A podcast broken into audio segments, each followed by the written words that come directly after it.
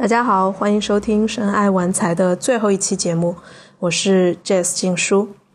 那至于今后会是什么播客或者其他的内容，我会留在下一期，也就是新播客的第一期跟大家讲。那今天最后一期了，我就发个疯吧。我身心灵博主的脸也不要了，反正也不做了啊。那我就来说一句我一直很想说的话，就是学霸猫有毒。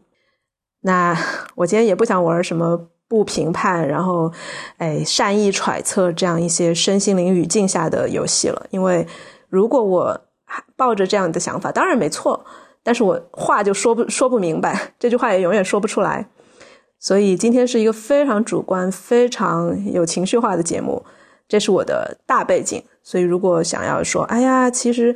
他讲的东西肯定也有好的面相啊，那我当然也同意。但是我要是这样一直左右互搏的话，我今天这期播客就做不出来。所以您就当我在发疯，或者是甚至在蹭流量也好，或者是你就想吃个瓜听个八卦，那也没问题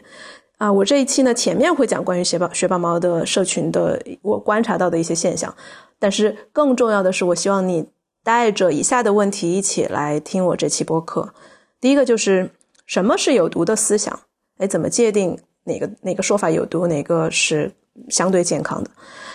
然后第二个就是为什么邪教或者是有极端的大胆的一些想法的那些组织那么吸引人？然后第三个就是为什么社群很容易产生一种病态的依恋关系？然后我们怎么样去预防它？第四个就是我们现在接触到的身心灵教导。它的历史、社会、经济脉络到底是什么？你有没有思考过这个问题？然后第五个就是如何进行独立思考。那既然这一期节目，其实我主要想要指向的是鼓励大家独立思考，那我的话你也别全信，你一定要去自己去下判断。我甚至觉得，你要是哎真的因为你想要去独立思考，想好奇，你去。结果还是花了九百九十九加入了学霸妈的社群，或者花了啊，现在是多少？九千九百九十九嘛，还是多少？买了他的课，那也没关系，那也是你真的是在用自己亲身的经历去下判断。哎，你如果有钱，也可以做这样的事情。对我再说一个背景，就是我也想过今天。既然我是讲一个更大的话题，就是身心灵这个产业，这个待待会儿我们会讲资本主义、消费主义链条下的这样一个产业，呃，那我有没有必要单把学棒棒拎出来说？然后我是不是只讲这个产业显得更加呃理性、客观、中立？但是我琢磨了一下，如果我只那样讲的话，首先它会比较干瘪，其次就是。我对这个产业的一些思考，确实也是我从学霸猫的社群的经历里面得来的。然后里面有非常多我其实一直想要表达的东西。然后啊，碍于朋友的情面，或者是碍于啊，我我要做一个身心灵博主，我就没有表达。所以我我也想猜想，其实有很多啊，在他的社群里面的朋友也会有同样的一些思考。所以我就斗胆把自己的一些诶。again，非常主观的想法表达出来，嗯，我希望通过这样的方式，把我今天想要讲的话题更加的具体化，也是一个不自我审查的过程吧。好，来，我们今天有好几章，我把它列成了。第一章叫“为什么说这样一个社群有毒”，是我本人在啊学霸猫星球知识星球社群的一个体验。那我先来讲一下这个历史背景吧，就。我大概是在二零一八年，经过张小雨老师的介绍，我认识了学霸猫。然后一开始我们就聊得特别投缘，然后很快变成了好朋友。然后那段时间基本上是每天都在微信里面交流，啊，共同的爱好，然后一起读了一些很呃相就是跟身心灵有关的书。然后当时是一个我自己是觉得是一个彼此支持的那样一个关系吧，因为嗯那个时候的学霸猫还不是像今天这样就是。一切都好像有了答案，然后我们互相，他他有时候也会问我一些问题，然后我会问他一些问题，然后是那样一个状态。然后我们一起译了一本书，现在叫《活在当下指南》。当时啊，学霸猫对我来说是一个非常珍贵的朋友，他支持了我人生中非常艰难的一段时间，然后我们也一起出去玩呀什么的。但是到二零一九年的时候，我们就有点开始渐行渐远了，因为我发现他就开始。嗯，走向了氪金的道路。氪金就是花很多的钱，然后买一些奢侈品啊，或者是去到高档的酒店，就是总总之就是高端消费吧。然后同时，他也开始就是专注于零极限这样一个呃门派。零极限，待会儿如果不了解的朋友，我待会儿会讲一下。但总之就是零极限这个方法，它不是我的菜。我当时也没有特别多的呃批判吧，就更更多是啊我不喜欢，就是它太简单，然后太太无脑了，我不太喜欢这个流派。然后更重要的是，我慢慢开始跟他相处起来，有一种奇怪的感觉，就是我我们不再有一个朋友间平等的那种关系了，因为好像每一次跟他聊天，不管是坐在一起吃饭还是网上，都会是一个他好像。知道了一切，懂了一切，然后可以可以不断的给你输出信息，输出他的想法、他的理解，然后试图要启发你、开导你，然后让你打开格局，让你的思维啊松一松土，怎么怎么样？就是这种这些东西吧。如果是老师和学生，如果是特别，你两个人都同意进入这样的一个上下级的关系，那当然可以，你不断的听一个老师给你啊讲解。但是如果是朋友的话，我觉得朋友的基础是都是人，就是都是首先都是是人的话，那就说明是都是有毛病的，都是有弱点的，然后都是有疑问的。我觉得这是生而为人的基础的一些一些共性吧。但是好像跟学妈妈聊天起来，他越来越多给我的感觉就是他是一个老师，他是一个老灵魂，他很久很久就可能很多年我已经。很少听到他讲过他任何关于他有疑问或者他有脆弱他有呃不解的东西。当然，他的社群里面会更加的呃细微，他会讲一些他的，就比如说他的感情经历等等。我们我们后面会讲到，嗯，但是总体来说是一个嗯不太就是示弱、不太有任何的困惑的那样一个人。慢慢的，我就觉得没意思了。但是呢，到了去年，就是二零二二年。我又看到他的公众号里面有写了很多，就是关于氪金啊，关于啊什么，就是很多人或在他的引导下，通过一些很激进的方式吧，就有了一些很刺激的经历。然后，但是他整个的文章的风格呢，又是非常的平静，就是他能够让你在那些很刺激的事情里面，哎，好像又能感觉到，嗯，这个有点道理，然后有又能够感觉到。一些宇宙级的大爱的那种那种感觉，就觉得这这两个东西合在一起反差很大，就同时也很有意思。所以我经常看他的东西，就会有复杂的心情，就是哎，这这不鬼扯嘛。然后，但是又觉得哎，很幽默，有道理。然后又觉得嗯，剑走偏锋。然后这个人很独特，嗯，又觉得哎呀，有点羡慕嫉妒恨。有时候又觉得嗯，是不是该了解一下？然后有时候有时候又会觉得嗯。好像不太对劲。总之就是，在这些复杂的情感和想法里面来回拉扯，然后到一定阶段，我就在想，哎呀，干脆我我深入的去了解一下他到底在讲什么。一方面也是想要跟老朋友重新连接一下，一方面也觉得，嗯，或许他讲这么多我不知道的东西，比如说我在金钱方面没有他这么这么多的体验，会不会是对我来说也是一种新的？呃，输入新的认知，然后帮我真的能够帮我打开一些东西。总之呢，我就去在去年加入了他的社群，去近距离的了解他这个人和他的一些思想。那我的背景呢是法律人，还有人类学。那作为一个法律人呢，我会有一种无罪推定的这个原则嘛，在我在我的这个知识体系里面，就是我我如果在不了解他的情况下，最好是。推定它是善意的，推定它这个东西是有价值的，然后再去，呃，理性的去看待。如果需要批判的时候去批判。所以我我觉得我现在也是依然坚信相信这种无无罪推推无罪推定的原则。那人类学家呢，那就是有好奇心了，然后也会，我觉得人类学家最重要的一个品质是，就是愿意去沉浸式的体验一种文化。然后在沉浸的过程中，当然就会暂时的把自己的嗯批判性思维扔到一边去，因为你比如说你想象你去一个原始部落，你如果一直在那儿想，哎，这个部落到底怎么回事儿的话，你可能其实很难真正的去从内部去理解这个部落，身为这个部落的人，他是一个什么样的体验。那当然，其实你永远没有办法真正的成为那个部落的人。你你当然还是会有你自己的很多的被养育的背景啊，你的社会背景还是在背后起着很大的作用。但是说你尽可能的把自己的一些呃前见，就是你前面所获得到的一些知识和见解，把它放在一边，然后去呃允许自己去真的被那个。人或者社群那个那个文化去改变去浸染，然后再去看浸染后的自己，就相当于人类学家是在以用自己的肉身，用自己的呃非常真切的体验去去研究一个对象。所以，当然我进这个社群不没有那么高大上，不是说我在做一项人类学研究，只是说我有这样的一个背景在吧，所以我很愿意去。哎，真的假设我是不是之前的思路有一些局限，我有一些盲点，然后我去像一个学霸猫社群人一样去体验，然后去去思考，去做事情。所以还确实是这个实验进行了有蛮长时间的吧？我想一下，六七个月。那我就一直把自己放在这样一个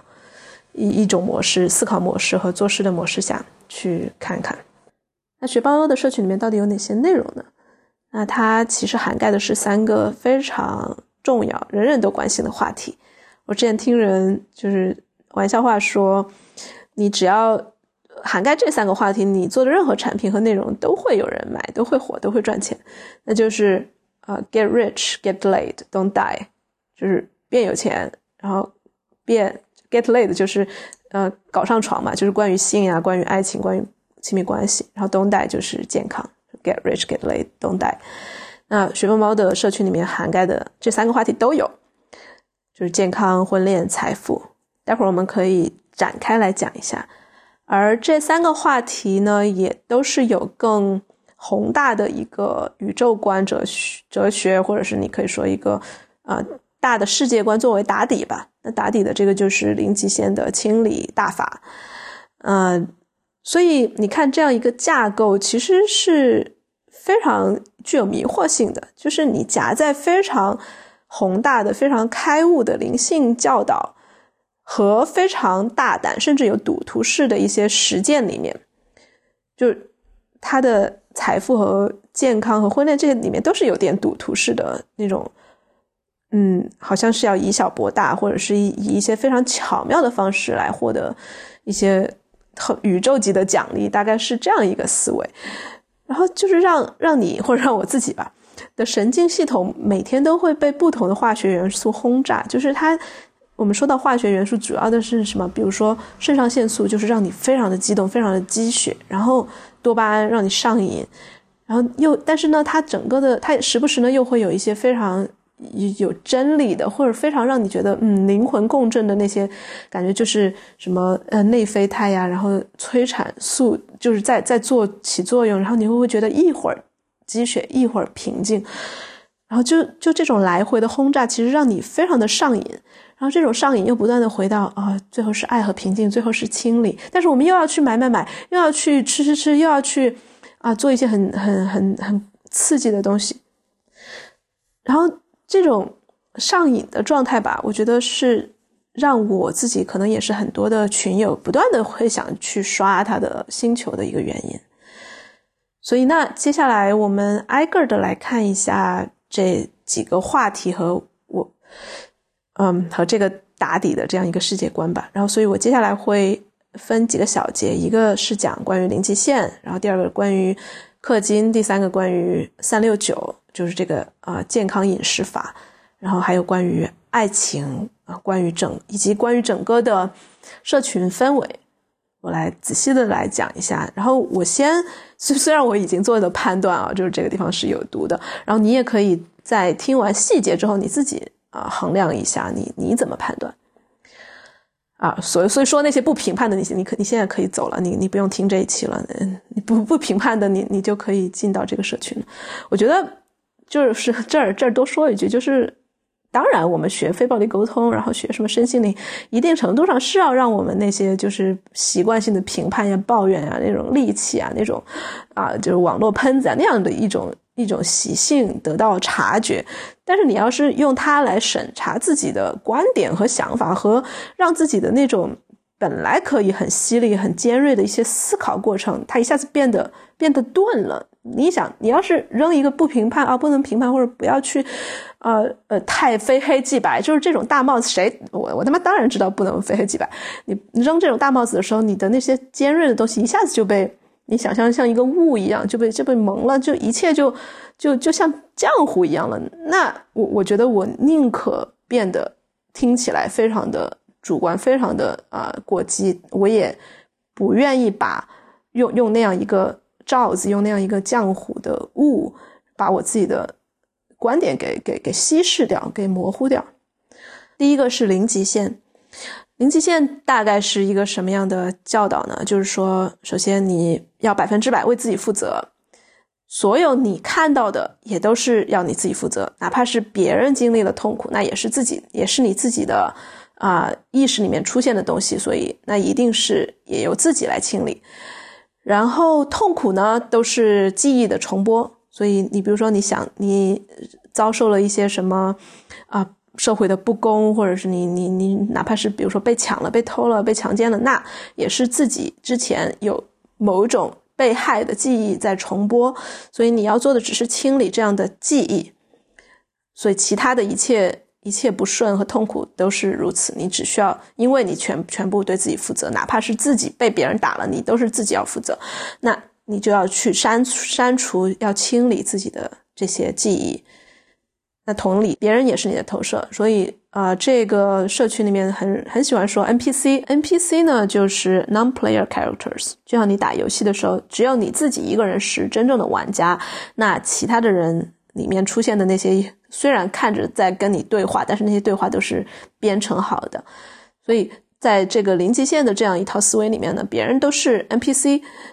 这里面那他怎么自洽呢？那我们所有人都是都是 NPC 吗？那大概意思就是我们互为 NPC，就是在我的世界里面，只有我是真的，我百分之百为自己负责负责，其他人都是我的投射，都是 NPC。所以其他人哪怕是比如说他们。呃，说了话激到我了，或者他们怎么样伤害我了？比如说，社区里面有很多人钱被骗了，那骗钱的那个人也是 NPC，最终都是我们自己负责，回到自己身上，把自己身上会被骗钱的那些，那比如说贪婪呀，或者是捡小便宜啊，或者是怎么恐惧啊，自己回到自己身上去清理。那怎么清理呢？那零极限里面就告诉我们说，啊，原来在什么夏威夷的原始部落里面，他们用这样的方法去清理，那就是不断的说四句话：对不起，请原谅，谢谢你，我爱你。或者他们这四句合起来叫 h o p o n o p o n o。很多现在零极限周边产品也很多，你看这真的是一个产业，你可以去买一些啊，比如说每天清理一千遍的那个计数的。打勾就是一些格子那样一个本子，然后你每天就不停的念这个，然后你可以，它也是一种冥想。你说说说是不是？因为你做任何事情，你哪怕就是念操你妈，你念一千遍也能达到一种清理，或者是进入到一个冥想状态。你念任何东西，它其实就是让你脑子里面暂时不去想其他的事儿嘛。然后你每天勾打一千遍，或者有的人他不去做一千遍的事情，但是他可以。心里面不断的去念这个这个东西，然后你想到一你你在日常的社交生活中，你也不断的在脑子里面别人说一句话，你就心里面就念啊，对不起，请原谅，谢谢你，我爱你。然后学妈妈本人自己也说，他会几乎在跟别人的互动过程中，他听到别人的话的时候，他就也会不断的在心里面默念这四句话。嗯，所以就是这么的一这样一个一个思想体系吧。你看，它是非常高度自洽的，它是一个封闭系统。它会首先讲你一切非常非常的激进啊，这样一切都为自己负责，然后其他的事情你先不用管，你把自己清理好了，你周围外界就是会发生变化。你清理好了之后，你你就是会有，啊，有有有钱来。但是呢，他他又会很很聪明，他会说，我们这个清理不是为了。让你变有钱，或者变得啊，能够能够找到理想的伴侣，因为那样的话，你又是有一个念头，所以所有的念头都要被清理，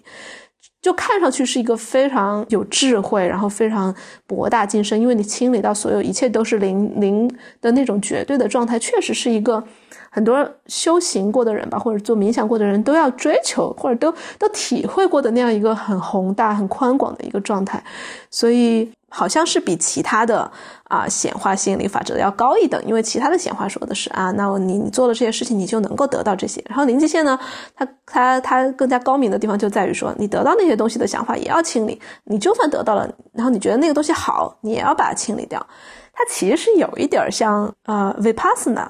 就那一关，那关最终也是讲啊，你好的坏的你都要归零。其实它有这些呃这这些思想的影子吧。所以这就是你任何的可能有有一些益处的一些实践，它用到用到极致，或者是用到你无脑的去用的时候，它就会出现一些很很畸形的东西。就比如说在用运用零极限的过程中，或者是尤其是你在学棒棒的社群里面，如果你产生了任何的质疑，那这个质疑你也是要去清理的。就所以，相当于是它是一个永远打不败、永远不会错。然后你随时，你必须要不断的去自我强化，然后自我去，呃，去形成一个闭环的一个东西。否则你就会一直怀疑，你怀疑你就不能清理了。除非你把你自己的怀疑也清理掉，你明白这个逻辑吗？所以你有任何的，嗯，对清理这个大法的不满，你有任何的质疑，你有任何的疑惑，你都，而且他话说啊，补充一句就是。啊，清理也好，就是很多现在的一些灵身心灵的流派，他他是有一点鄙视思考的。他觉得，就是我觉得我们的社会，它一直是一个钟摆一样。你看，我们的主流社会或者是科学，就是这种现代社会，它是重理性，然后轻身体、轻灵感、轻啊灵性。然后，那在灵性的世界，你又摆到另外一个极端，就是你不断的去强调身体啊、直觉呀，啊，然后宇宙的信号，你要臣服，你要无脑的，你他甚至觉得无脑是一个好词儿，就是你要放下你的理性判断，不要去分析那么多，不要去辩论，就是辩论也是一个一个。让你无法开悟的最大的恶习，你不要去批判，不要去思考，不要有对抗的那些力量。你看我刚才的那些话，你要是花一个换做一个比较柔和的，不要有对抗，放下啊，你的思考，不要分析，然后它就变成了一个非常呃，好像很有道理的，好像很让你很抚慰心灵的一种一种冥想词啊。所以你看。同样一句话，用不同的语气说出来，就效果不一样。总之吧，零极限是让你不要太不要不要去质疑，不要去多思考，你就网吧念经。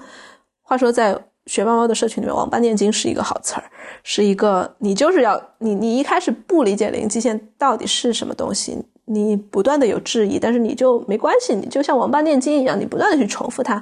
你重复到一定程度，你自己就真的被洗脑啊，不，就是真的是被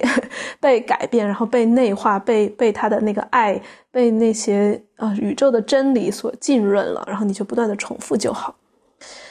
唉，我自己吧是真的试图去相信这一套，尤其是在我很多呃质疑的时候，我觉得，哎，我怎么？我甚至甚至差点信了，说，哦，我这么不快乐，我这么容易就是负能量、抱怨什么的，就是因为我太多质疑了，我太喜欢去，呃，把这个事情搞，就是刨根究底的，就去搞个明白，然后去去想去研究零极限它的起源，比如说说是在印印度的，不是什么印度夏威夷的一些什么原始部落，我就想特别知道原始部落人家是怎么做的，但真正搞零极限的人根本不介意。原始原始部落的人是怎么做的？然后他们只需要去文化剥夺、掠夺这样一个一种实践，然后非常断章取义的去用了就是了。但是我这个人，我性格就不是这样，我我不能做到这样的啊，王八念经。所以，哎，我我纠结了几个月吧，我我试图真的去这样做，但是我现在啊，终于可以宣布，我做不了。这个过程。如果说有对我有任何帮助的话，就是帮助我更清楚的认识了自己，更清楚的知道自己的路到底是要怎么走。比如说，我真的不相信消极想法就在你这么念叨念叨的时候就会被归零，真的这样的想法太天真了。你你你想一下，如果你的意识它就是一个一个屏幕，一个一个舞台吧，这样想，然后你不断的用一千次啊零极限的清理清理咒语去把它填满。那过了过一会儿，当然消极的想法会不见了。你会觉得啊，好神奇，它真的不见了。那它不见了，你觉得就真的没有了吗？就我我这个人还是很相信啊荣格、弗洛伊德那一套，就是你其实是有潜意识的，你这会儿你的消极想法、你的负面情绪没有了，不等于它不在了，你只是通过暴力压迫你一万次的否定它，它当然就会跑到更深的无意识里面去。你一万次的去去压迫，去把它压下去，那它当然就不在了。这样一种零极限的清理呢，我觉得它短期肯定是有好处的，它能让你暂时的去归于平静，然后让你有一种，哎，如果你特别执着于啊这个就是好的，那个就是坏的，它能帮你把这个想法松松土。但是对于如果是你是长期已经在自己的呃。就是自我认知啊，自我成长这些方面走了特别久的那一个人，我觉得他是没有帮助，甚至是有坏处的。我觉得最大的坏处是什么啊？就是它会让你长出一层灵性主人格，就你会差点就信了，你就你就是那样的一个人。但其实，如果我们用 IFS，就是呃部分心理学的这个角度来看的话，你只是他妈长出了一个巨大的。灵性 ego，你长出了一个巨大的呃部分，那个部分它完全统治了你的白天，就是你主要的意识。那是一个什么部分呢？就是天天念叨啊，对不起，请原谅，谢谢你，我爱你。天天觉得这个世界一切都是最好的安排，然后看任何事情都只能用这样一个灵性的视角、宇宙安排的视角，然后一切都是你在显化宇宙，宇宙的。给你送来的东西正在路上，然后一切的一切的厄运都是礼物，等等等等，你慢慢的就给自己洗脑，然后那个那样一个主人格占据了你生活的全部。你看这灵性为什么我们说宗教灵性它有很大的权力和影响力，就是在于你不管是你吃个饭，你拉个屎，你跟同事朋友你做什么事情，他都是在你的背景里面。好，话说我自之前有做过一一整个课，就叫小大师啊。这样一，就是身心灵领域的人很容易被这个小大师迷惑。就你发展出来这样一个小大师，天天指导你的生活，你还觉得是我修好了，我我修的有成果了，没有什么比这个更荒谬、更反其道而行之，就是离你认识自己的真相越远的东西了。我们肯定不可能完全获知真相，但是你至少我们要趋近于他吧。但是这个灵性主人格，它其实它是让你。越来越难趋近了解自己的，哎，总之吧，你看零极限的这样一个宇宙之爱，加上你只关注自己，然后高度自恋冷漠，它是一个畸形的混血儿。就是一一方面，它有很博大精深的，可能古已有之的一些灵性的实践，就像我说的类似于 Vipassana；一方面，它又帮让你真的变成了一个。好，那我一切清理自己，然后别人的痛苦，那是他自己没清理，那是他自己还在自己玩自己的，他想玩那个痛苦的游戏。你看，用这种方式，你完全可以把自己隔离开来。你可以甚至美化他说叫大道无情，天道无情。我就是不能够特别多的去共情或去同理那些啊正在 suffer 的人。所以你看，这样一种世界观，你浸染久了，你真的会。不看新闻，因为你你没办法看，你看完了之后你就不能够接受它不是梦或者是游戏。你要是稍稍微你让那个灵性主人格往后退一点点，你会发现这他妈这个世界不是你那那一套灵性说的那个样子的。至少你从别的是部分的视角来看，就不是这个样子的。你不允许自己去那样看，因为你要是真的允许自己把稍微把心变软一点。你就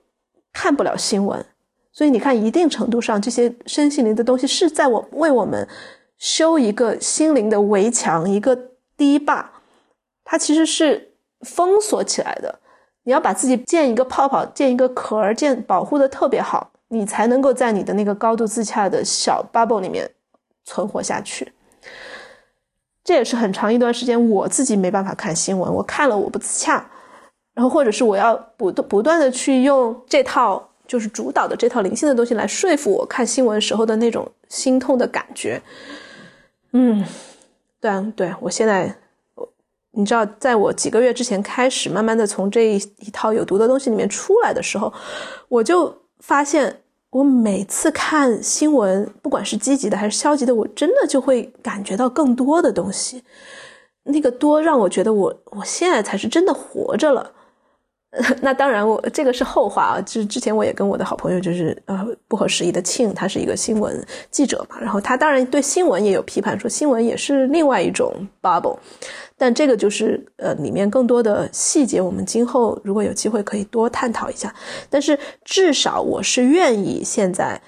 去真的去看环境新闻，或者去看一些啊更即时的一些资料。然后，哪怕那所有的纪实都有他们自己的偏颇，但是我不会轻易的在看之前就下一个说，啊，这个东西我们要用灵性的什么样的眼光去看待？我没有那样的眼光了。好，这是第一个零极限。第二个，我们来讲一下学霸猫社群的氪金的这个风潮。氪金简单来说呢，就是这样一个信念：钱越花越有。就你越是花呢，轻松的花呢，就说明你对于金钱是一个丰盛的。状态，你相信它是啊无限丰盛的，它是啊可以一直流动的。你花走了，它又会流回来，你不用抓的那么紧。而反倒是你如果觉得钱是匮乏的，你觉得它不够，然后你就不敢花，然后越不敢花，你就越是在那个匮乏的频率里里面，你就越是没有钱。然后另一个想法就是，呃，鼓励的做法就是你不要去看商品的价格。不要去看价签，你只买心动。什么叫只买心动呢？就是你看到有心动的啊包包、表啊酒店，你不用去管它多少钱，你就你就买下来就对了。因为宇宙会支持你活在这样一种心动的频率里面。然后呢，再加上。啊，前面讲到的零极限的加持，那我当然我们需要去清理的是哪些想法？就是啊，我没钱，或者是我对于失去金钱我有有恐惧，或者是我对于花钱，我对于啊成为大富豪我拥有羞耻，然后或者是我对于没钱我有羞耻。总之就是一切跟钱有关的信念，你都要去清理，尤其是那些让你没钱的信念，你都要去不断的去念咒。念那个，对不起，请原谅，谢谢你，我爱你。好，所以这就是一套氪金的理论。那雪猫猫本人也是不断的在践行的，就是几乎就也不说每天吧，就非常频繁的去出入啊高档餐厅、高档酒店，然后各种就是经常去呃 shopping 买很多呃很贵的东西。那。除了花钱这一个里面呢，呃，这这一件事情以外呢，氪金在这个社区里面还表现为很多人会去负债，就是负债在这个星球里面是不是一件坏事儿，甚至是好事儿。然后，比如说我了解到的不少群友，他们可能有的人是负债一百万，有的五十万，有的十万、二十万，然后就是他会。什么？这是什么逻辑呢？就是如果你真的觉得金钱就是一个能量，就是在流动的话，那负债也是一种流动。然后你不要去管那个数字是正还是负，你能够体验到，比如说负债一百万，那是一种是多大的格局，多大的心量。然后你能够通过这一百万享受到多么。啊，奢华的，平时怎么独特的，平时别人享受不到的东西，那那些东西把你的眼界打开了，那你你今后一定可以啊，把这一百万赚回来，哪怕赚不回来也没关系。你看啊，这就是林极限的厉害之处，他不会说你你负债的目标最后还是成成为大富豪，因为林极限根本不鼓励你，他至少表面上不鼓励你挣更多的钱，因为挣更多钱这个想法也要清理掉。但你看他，他虽然这样说，但是他一直为什么那些人，呃，会那么的去拥戴这个这个想法？那就是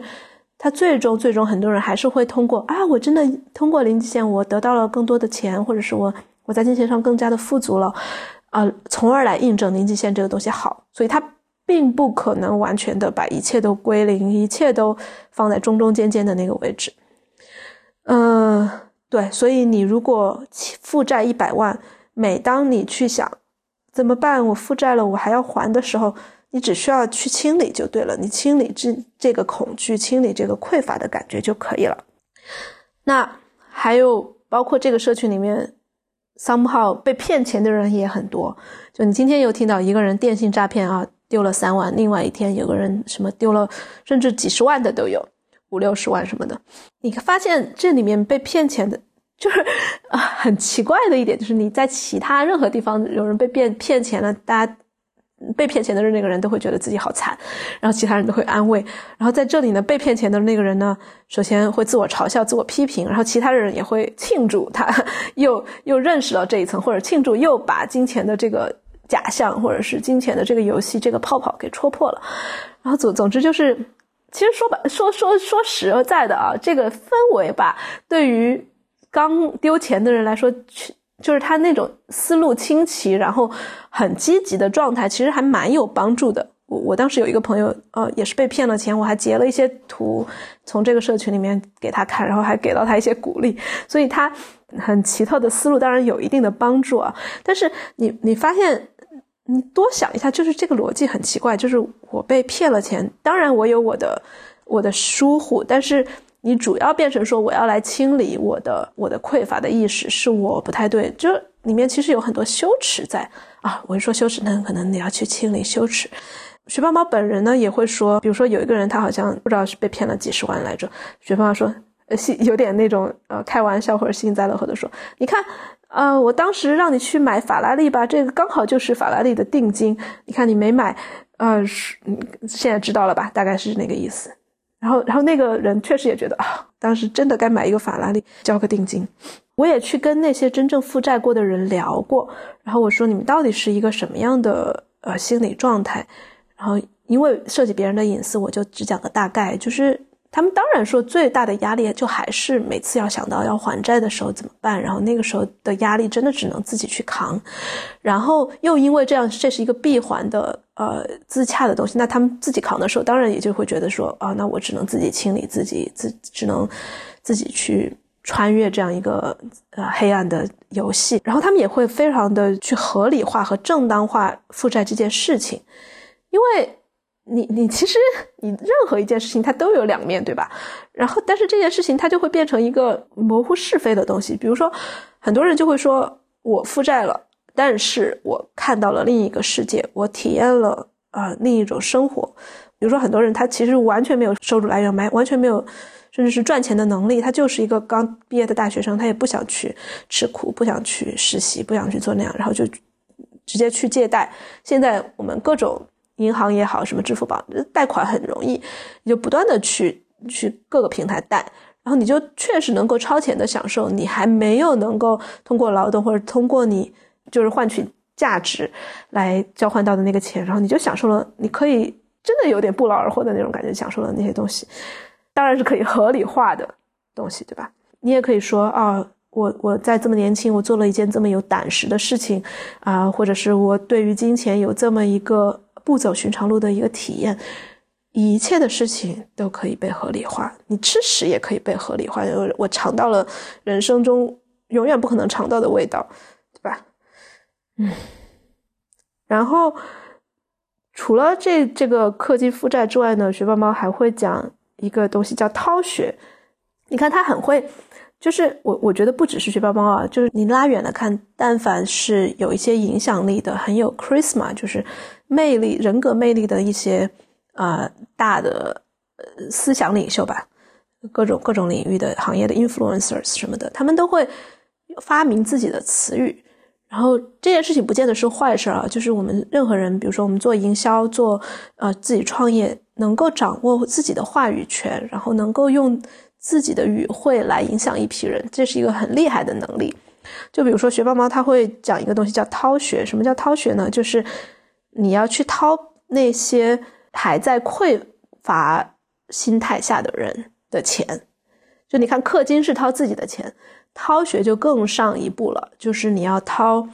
别人的钱，尤其是谁的钱呢？你看啊，很很神奇的是，你掏不到学霸猫的钱，因为学霸猫它它很自洽，他觉得他自己已经不在匮乏里面了，他说他凭什么掏给你啊？那偏要掏的就是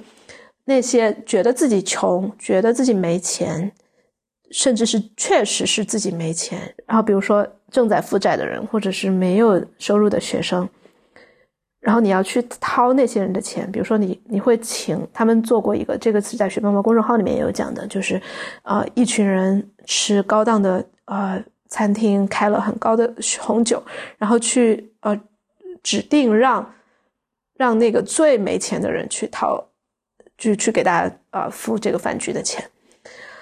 然后呢，最没钱的那个人当然一开始心惊胆战，但是最后也能合理化，最后也能从中开始打开格局，可能就会想到哦，我原来其实也可以靠父母接济，或者是我也可以回到我的呃那个小城镇，或者或者我也可以去到呃更厉害的地方。总之，确实有一些呃人生的一些转变吧。通过通过被掏之后，所以后来掏学呃在一段时间里面，这个社群里面就非常的流行。我觉得最荒谬也是最大胆吧，最最最激进的就是学霸猫会玩一个掏血的游戏，就是你先给学霸猫打钱，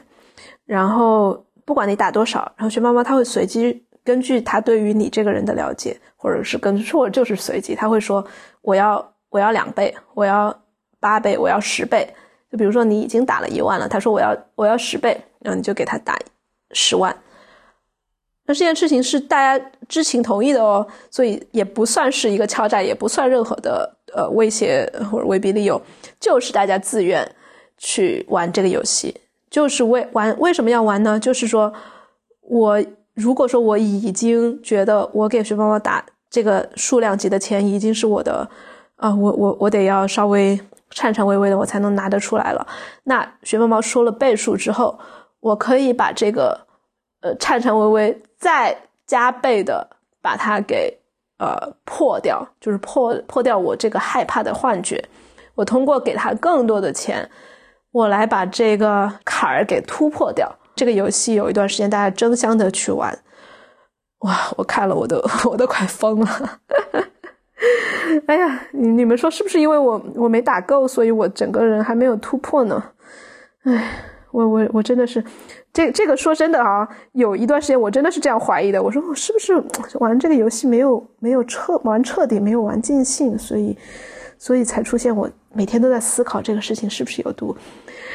话说回来啊，所有的这些实践你分开看，你都会觉得很荒谬。但是为什么合在一起，再合上一个零极限的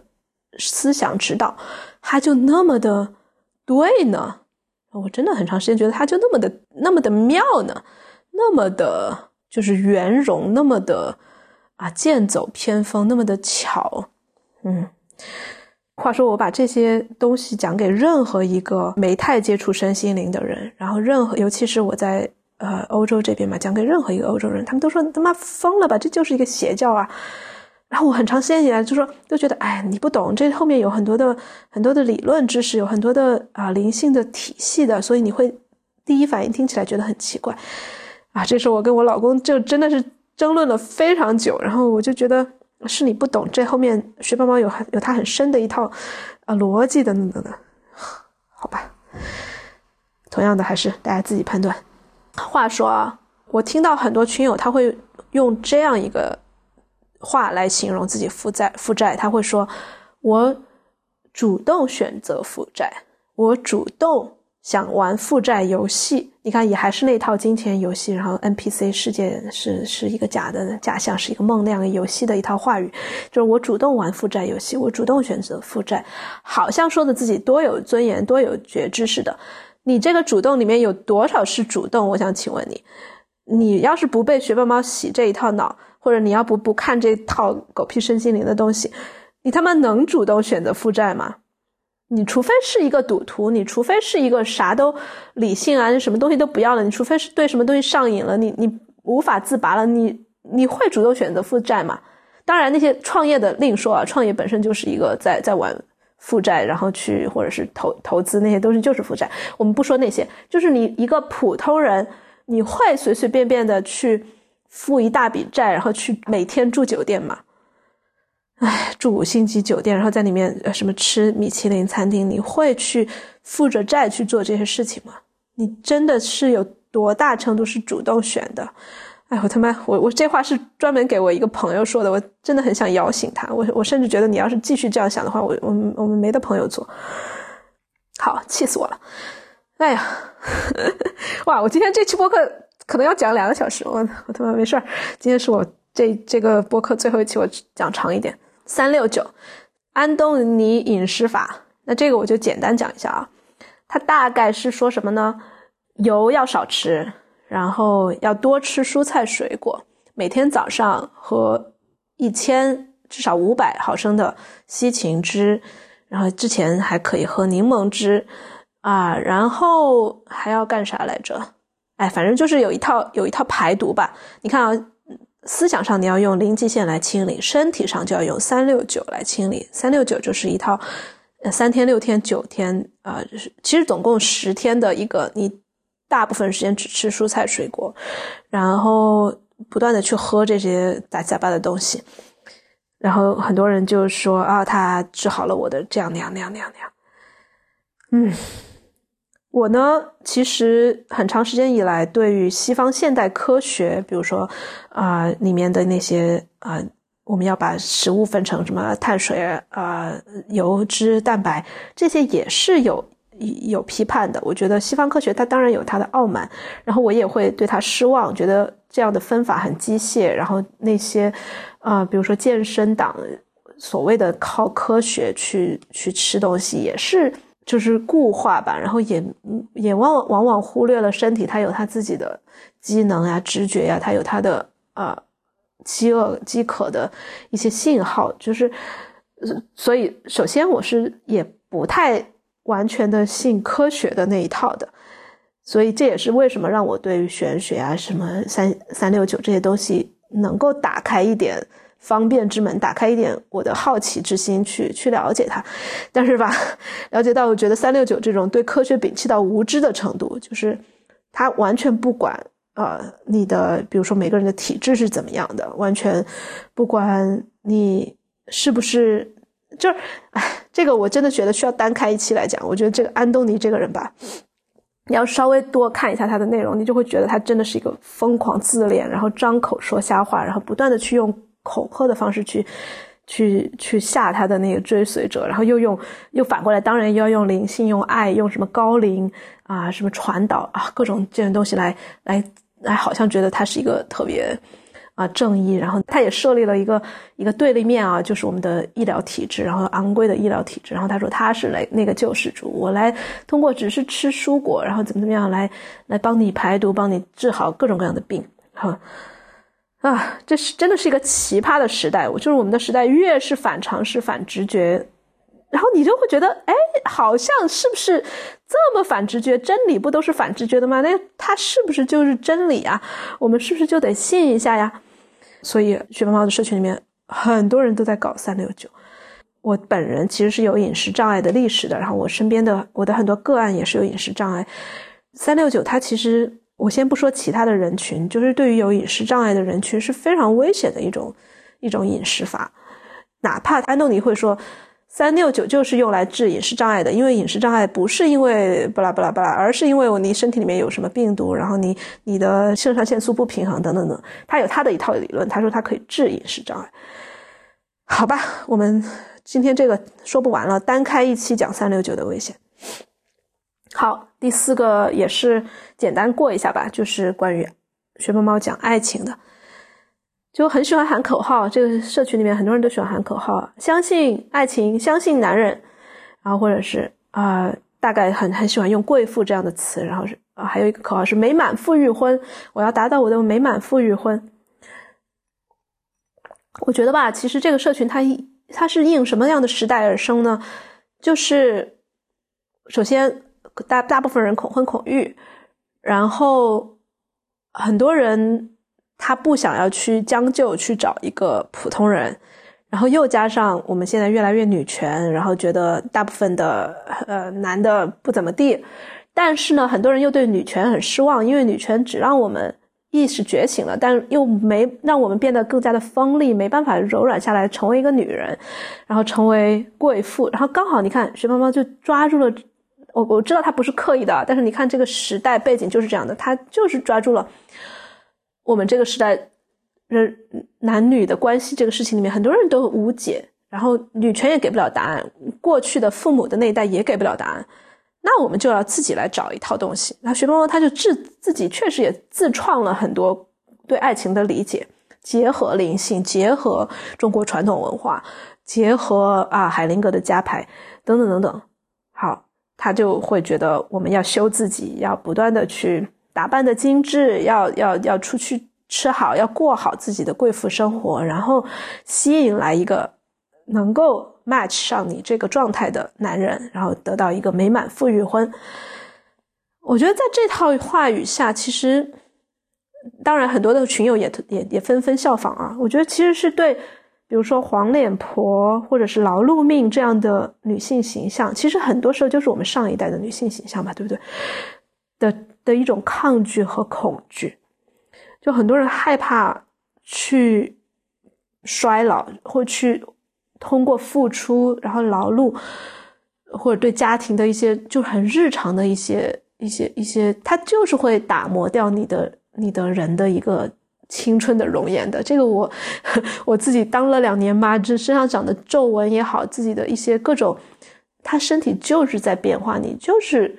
很可能会慢慢的，哎，也嗯，甚至不是慢慢的，很很可能可能很快的，我也不知道变老。好像大家对这种东西很恐惧，然后不断的去修自己，不断的去买买买什么化妆品，然后做医美，嗯。然后呢，前面讲到了掏穴，那这个爱情片呢，他们也会去掏老公，然后比如说让老公去给自己买包包、买钻戒，然后买房，或者是啊让他老公把自己钱交到自己这边来，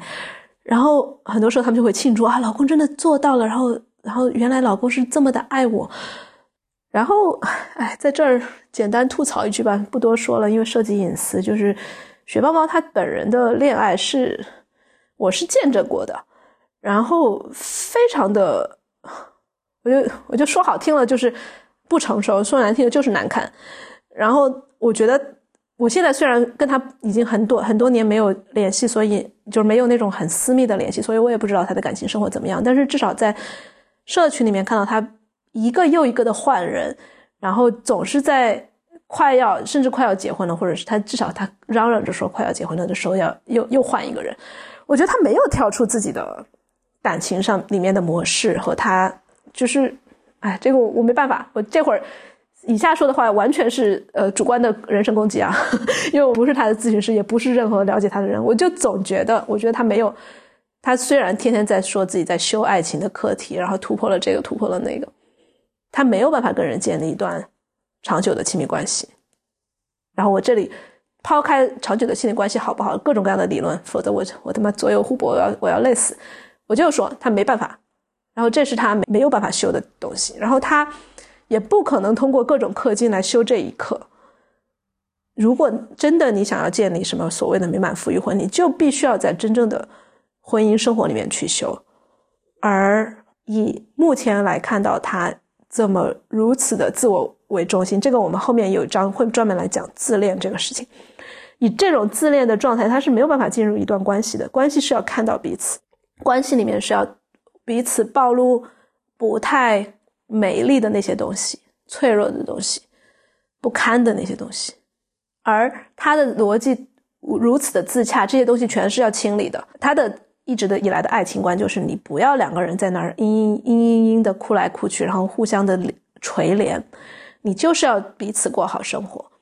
然后哪怕是如果要分开，那也那也可以，那前提不能让自己过不好。你这样的关这样的状态，你可能在氪金上或者在财富上很有成就。我觉得在爱情上，我们看看吧，我们拭目以待。我非常的好奇，熊猫最后会会嫁给谁？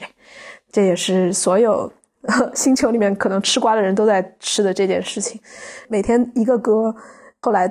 很多人都开玩笑说，熊猫爱上的总是下一个歌。Anyway 了，啊。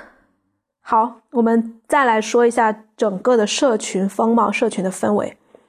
每天可能有几百条新的帖子，然后大部分人可能不会去看全部的帖子，因为里面有一个精华内容。然后精华呢是知识星球这样的一个设置，是新主还有就是嘉宾可以管理员可以去给帖子加精华。然后还有一个是呃板块就是只看新主，所以我也跟很多学猫星球的人。呃呃，聊天嘛，他们就说基本上只看精华和只看新新主，而精华呢，就是选出来的其实都是跟雪豹猫共享同一套语境的，共享这些价值观的。然后你会看到很多人就是那种对金钱的啊那种炫耀啊，在这里面所谓的凡学嘛，就要凡尔赛要把这个呃今天花了什么买了什么炫出来，然后呃就是你会发现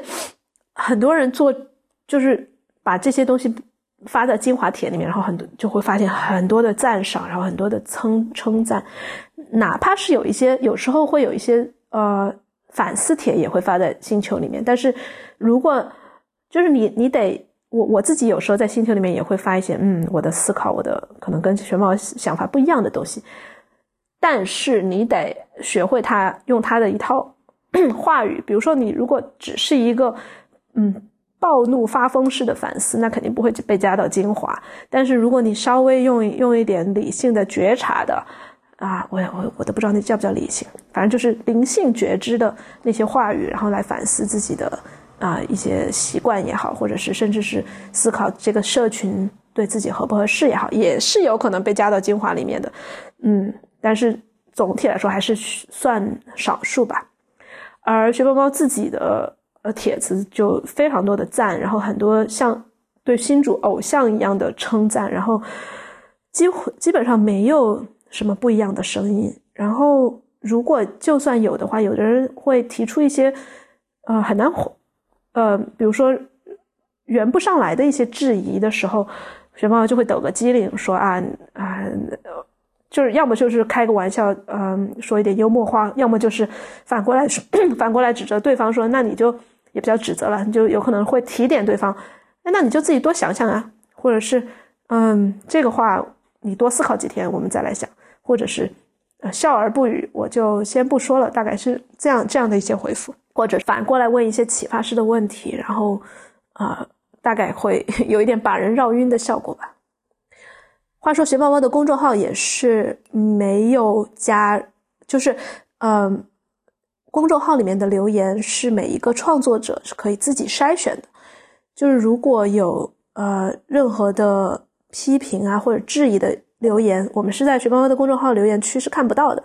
他大概是主动筛选了那些称赞他的，然后把那些批评的就呃心里面默念四句话清理掉了吧。好了。以上就是学霸猫本人社群的一个详细的情况的介绍。妈呀，我要不要做后面的？还有五章，现在才说到第一章。我是分期弄呢，还是一口气说完呢？我先一口气说完吧，然后看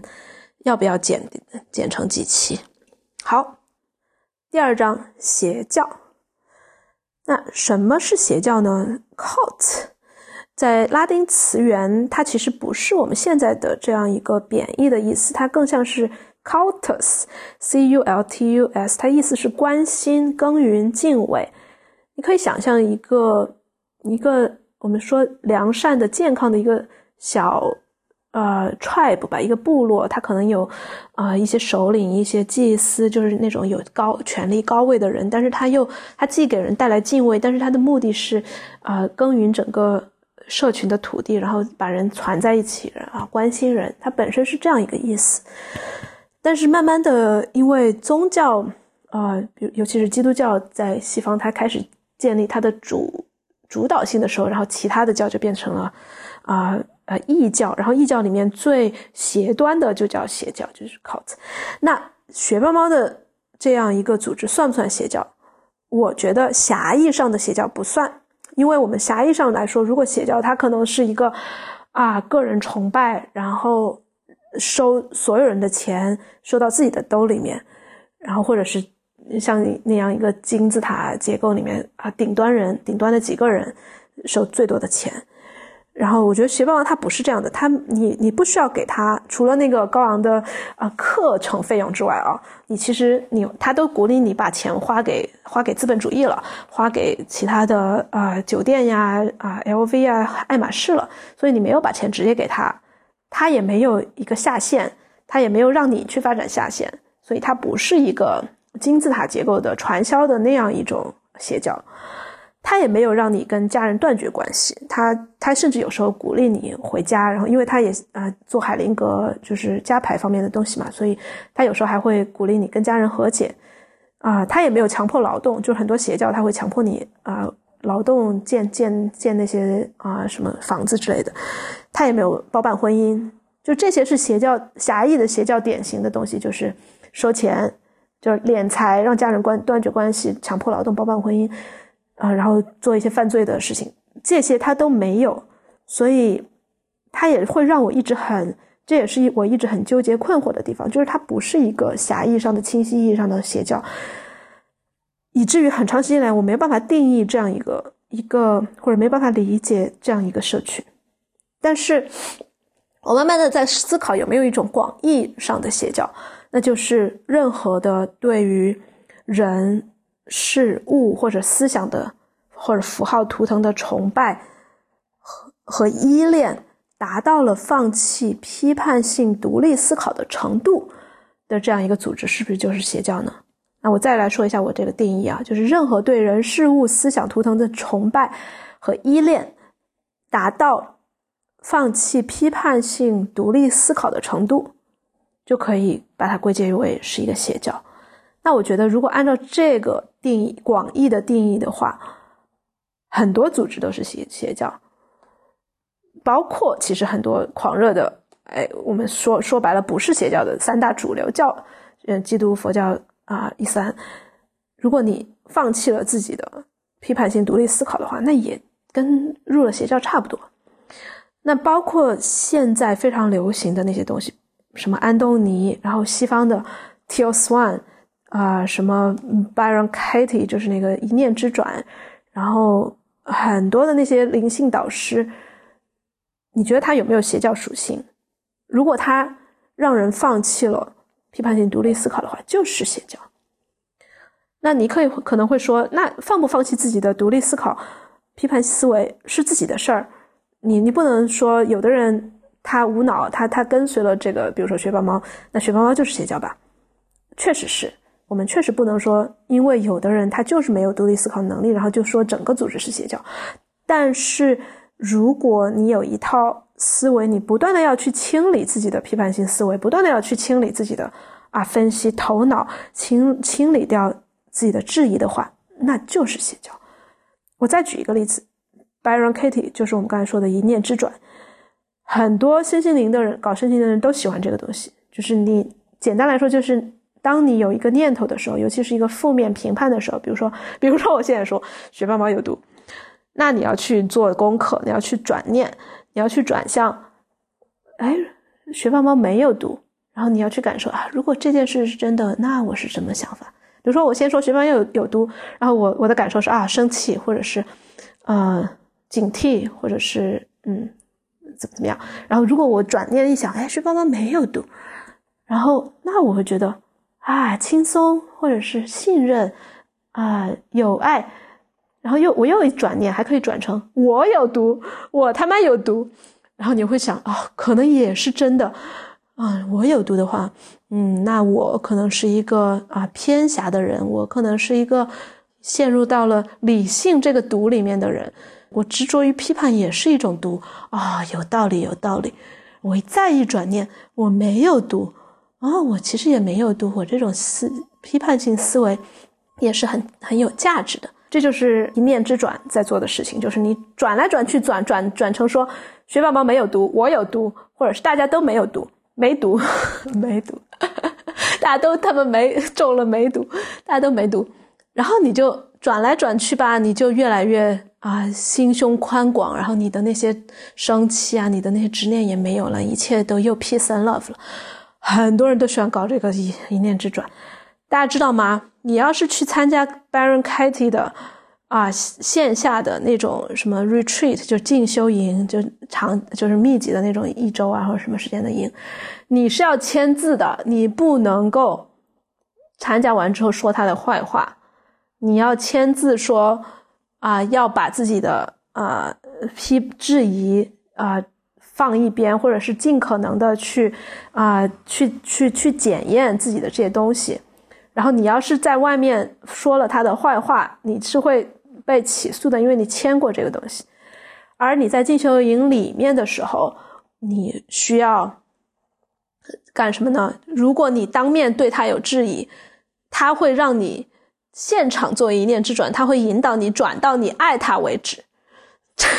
真的是这样，就是有人后来就不惜会被起诉的，冒着被起诉的危险，把这事儿爆料出来了。就是他要你要是胆敢质疑他，你就要转念，你必须转回转回来。你看，这又是一套非常高度自洽、高度封闭的逻辑，对不对？你只要去参加他的一念之转，你他妈就不可能。活着 就是不是活着出来，你就不可能以活着带着批判性的思维出来。我的，我疯了！我要我要我要去参加他那个，我我一定可以开悟，我一定就升天了。哈，对，所以你看啊，这就是当代邪教，或者我们我们说当代身心灵邪教吧，最让人不安或者不解的地方就是。他会也是为了让人失去判断力的地方，就是他没有那么的大张旗鼓的那么的有毒。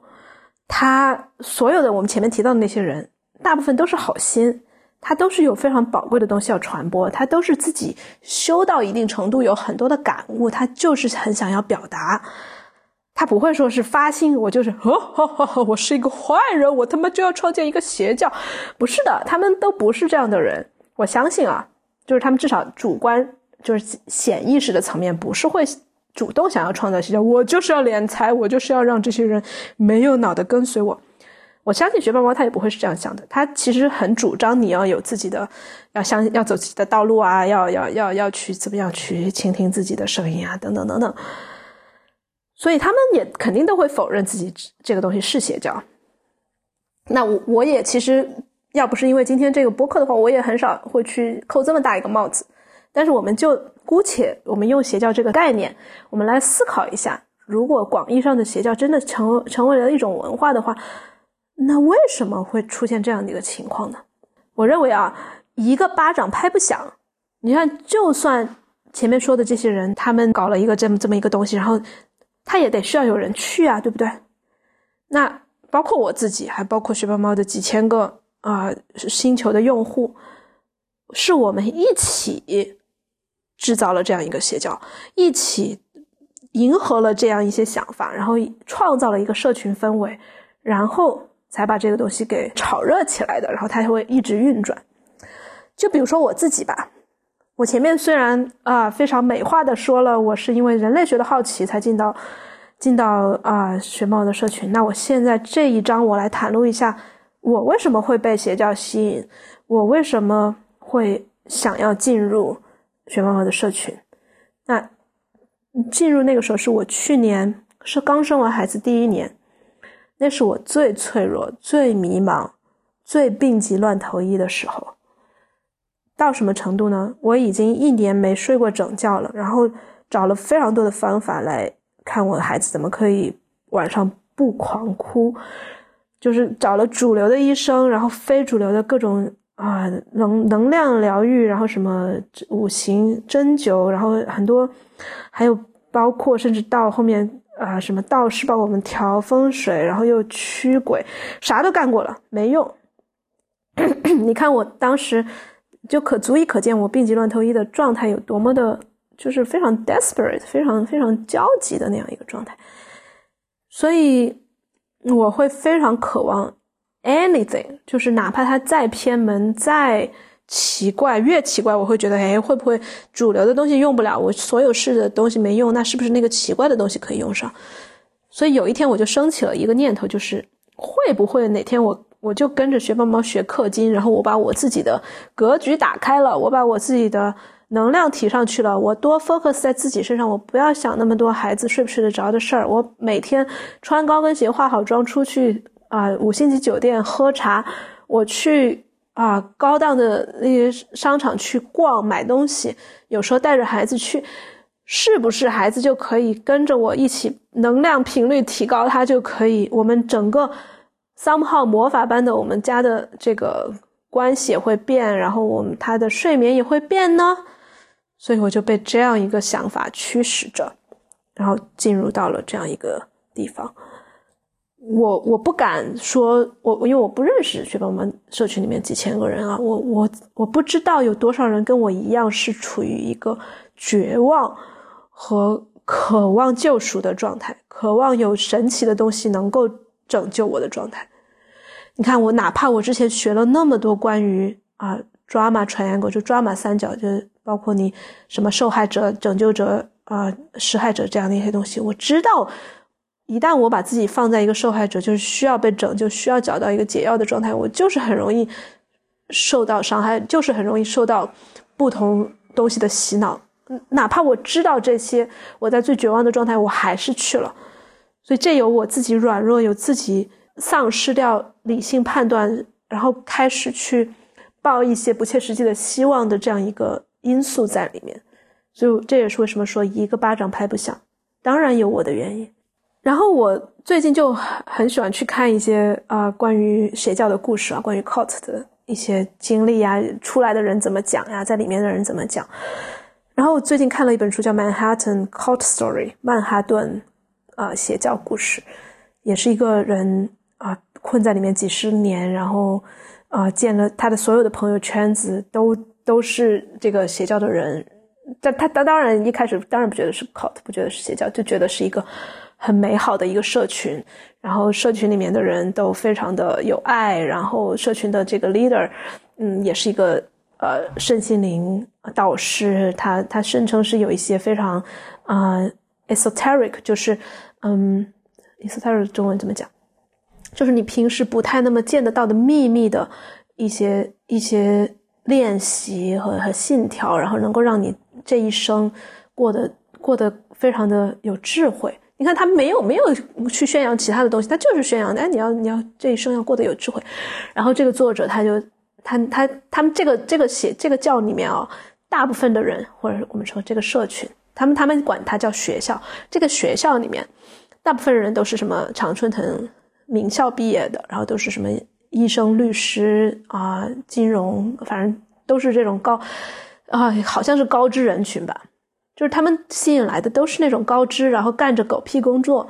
他们的什么金融工作里面打找不到意义，然后就要去去，也没有什么交不到什么朋友，然后就这种学校就特别的吸引人。我给大家引用一段这个这个书里面的话啊，就是。为什么他讲为什么我们我们会那么聪明的人会加入这样的一个呃学校或者社群？那时我们如此年轻，我们对人生意义有种难解的渴，我们也渴望友情、智慧、社群、答案、支持，渴望找到一套解释世界、过好人生的范本。我们也宁可相信魔法的存在。我们相信我们获得了自我提升的独门秘诀，于是我们让 Sharon，Sharon 就是这个这个它里面的这个最高领导人，于是我们让 Sharon 自由进出我们的心灵、身体、良知和意志。哎，我当时看到这一段的时候，就感觉自己被深深的理解了，就是那种对人生意义的饥渴，对于友谊、智慧、答案、社群的饥渴。然后，对于魔法，就是侥幸相信魔法存在的那样一种渴，这当然很容易，很容易就让让让人抓住我呀！我现在觉得，幸亏我是进了学霸猫的圈子，我 我顶多就是买了点名牌东西，住了住了几个酒店。我要是当时出现在我生命中的是任何一个邪教，我可能真的就进了。唉，那再加上。我们刚才说了，为什么就是两边一个巴掌拍不响？我这边也有也有原因。另外一个原因就是我自己还是有一些奉的习惯。奉在我前面某一期讲到关于讨好的那一期啊，就是啊害怕被群体孤立，喜欢被群体啊称赞呀喜爱。每个人身上都有都有讨好的习惯。然后当我进入到喜欢猫的社群里面的时候呢，奉的这种习惯又出来了。它会让我失去批判力，因为我是很渴望归属于某个社群的。我当然当时也有自己的社群，但是我自己在社群里面，我是那个 leader 的角色。我觉得我我需要去到一个别人是 leader 的社群里面，这样我才可以当那个小小崽子，我才能够被被支持、被关爱。所以我很想要找到归属。然后那我也很敏感，我很会察言观色，就是所有其实搞身心灵的人啊，我觉得都有这个创伤，就是很会。你你不敏感，你不会进入这个领域；你很敏感，你会你会去看哪些话是该说的，不该说的，或者你说的时候你要说到什么度。比如说，我当时一进去的时候，我还没有那么多的防备或者是讨好的习习惯，我就因为我也常年真实表达惯了嘛，我就会说。哎，我观察到这个社群有这样一些现象啊，比如说第一个是加加精华的都不是一些啊负面帖啊，就正面帖会被加精，负面人负面帖连点赞都没有，没有任何人会去共情一下、关心一下抒发负面帖子的那个人。然后第二个是，哎，我怎么大家大家都在搞三六九啊？三六九这个东西，我我担心会是一种变相。意义上的节食会不会长期以来对身体不好？我我自己有饮食障碍，我还蛮关心大家的。然后还有一个就是，啊，好像说了什么？哎，大家看的那本书，就是他们最嗯，当时看一个什么关于财富印记的，据说是一个博士。然后我就去查那个博士有哪些文章嘛，就结果那个人人都查无此人，还别说博士论文。然后我就说这些东西你们不觉得奇怪吗？哇，当时就。当然，有一些人也会觉得我啊，我好真实、好可爱呀什么的。有的人就就开始接受群嘲，然后被一些就是星球里面常年活跃的人就说你你就阴阳怪气。总之就是很多的讽刺和很多的直接就说不喜欢 Jess。其实啊，我现在回过头来看，这以上的这几个质疑和和和思考，我依然保持。我现在更加清晰的觉得，我说的这些，我就是坚持我的观点。当时一下子，我的我没有意识到是我的缝就上来了，我的那个讨好的心，我就说啊，完了完了，社群的人不喜欢我了。他他真的不是一个思路上、思维上的、认知上的，他就是一个非常原始的一种冲冲动。完了，我要被社群不喜欢了，我要说点什么来来圆回来，真的是一个下意识的行为。然后我就开始发帖说啊，我我意识到我我我这个人好像就很喜欢批判，很喜欢很喜欢搞对抗，然后很可能也是。我自己很多痛苦的来源吧，不啦不啦不啦，然后也开始去跟一些明张着说讨厌我的人去建立一些友好的关系。唉，我的包包，我当时真的是太可怜了，我的 我那个自己这么辛苦在那儿搞好关系，然后呢，嗯，很快我就那个那个讨好的劲儿就变成说。啊，学猫猫真的好厉害啊！我我来到社群，我很快我就我就变了我的我很多的思维我就变了，然后我我要我甚至要传播学猫猫的思想，我要在我要我要追随学猫猫。呵，我不知道我当时怎么说出那种话，我当时确实有心里面有一种很大的感觉，真的有点那种说实在的，有一种神圣的感觉，就是好像我的一些批判的声音垮掉了之后，我。不管是我自己压垮的，还是还是他真的可能会松动一些之后，我感觉到一种很可能很多教徒，什么基督徒或者佛教徒，他站在那种金光灿灿的一个佛像或者十字架面前，会有的那样一种敬畏和自己就坍缩掉，然后一切就那种小我的融化。我有一瞬间有那种感觉，然后我就觉得哇，学棒棒这个东西真的厉害。我我融化了，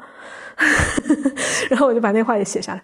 然后后面慢慢的我就觉得，嗯，好像那个就是一时一时冲动或者一时的极乐体验吧，然后后面好像我的那个我的批判性思维还是回来了，嗯，然后直到今天我做了做出这样一期博客，所以我们来创来来思考一下，如何避免自己创立或者加入邪教。因为我们刚才说了嘛，创立也是很多人他不是有心的，但是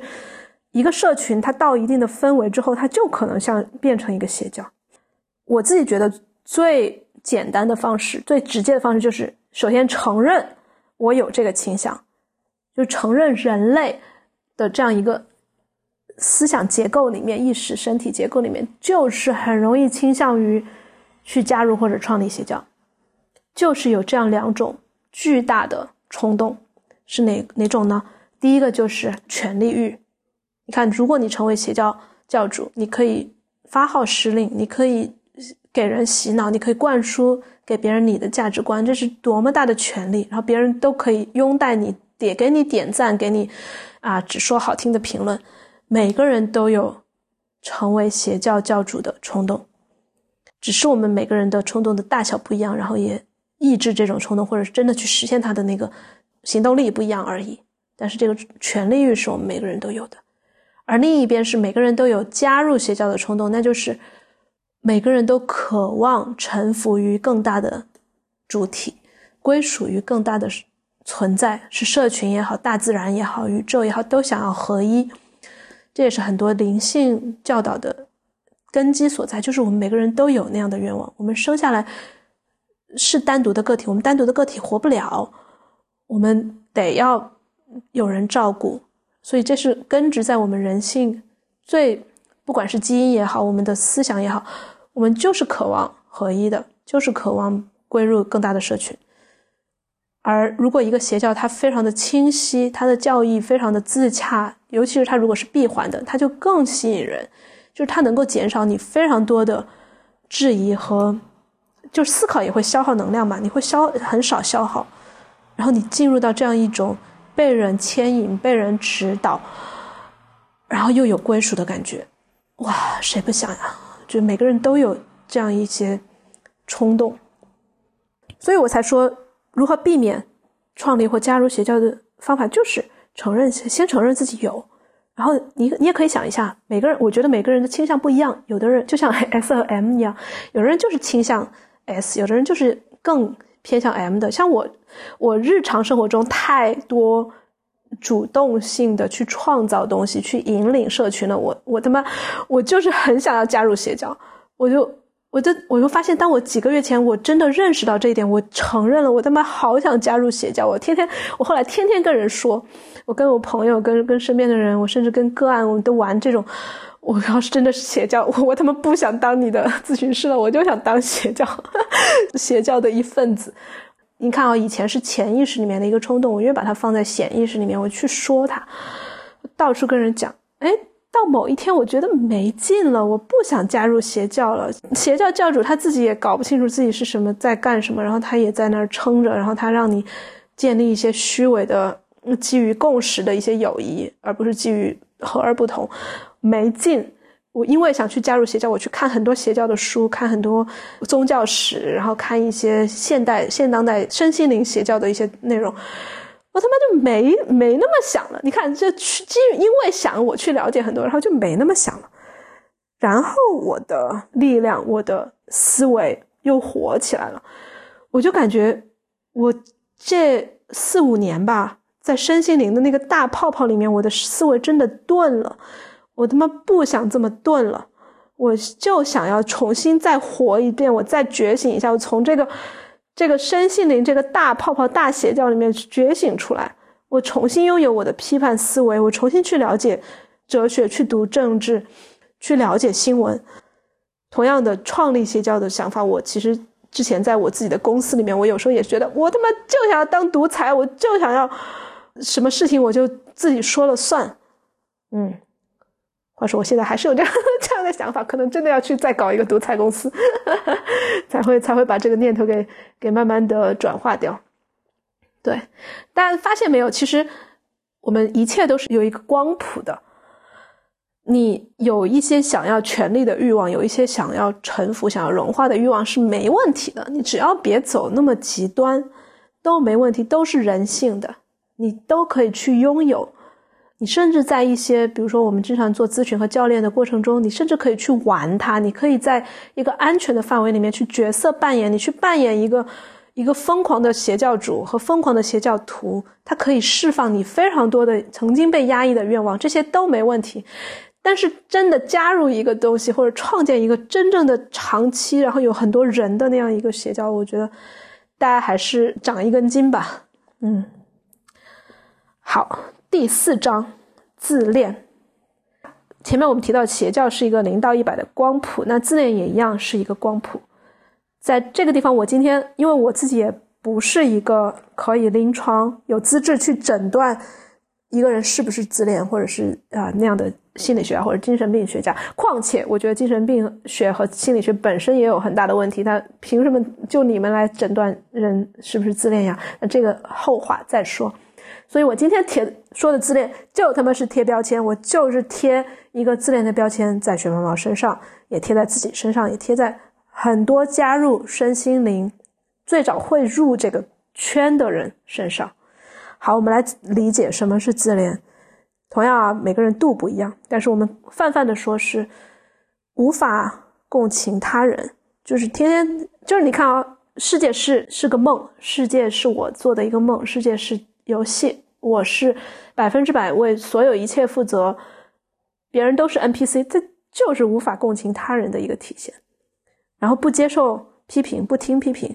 然后不求助，因为我自恋嘛，我我我啥事儿我都知道了，我我干嘛求助呢？然后永远身居高位，然后不反思，需要大量的关注，这也是自恋的一个很大的特色，就是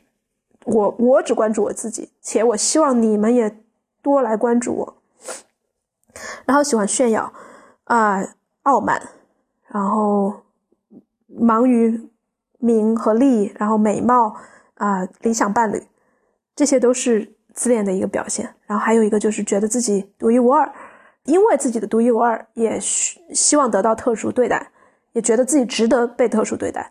你看生活中的那些自恋的那些，比如说啊，一些一些老板呀，一些或什么样的人，他就是希望你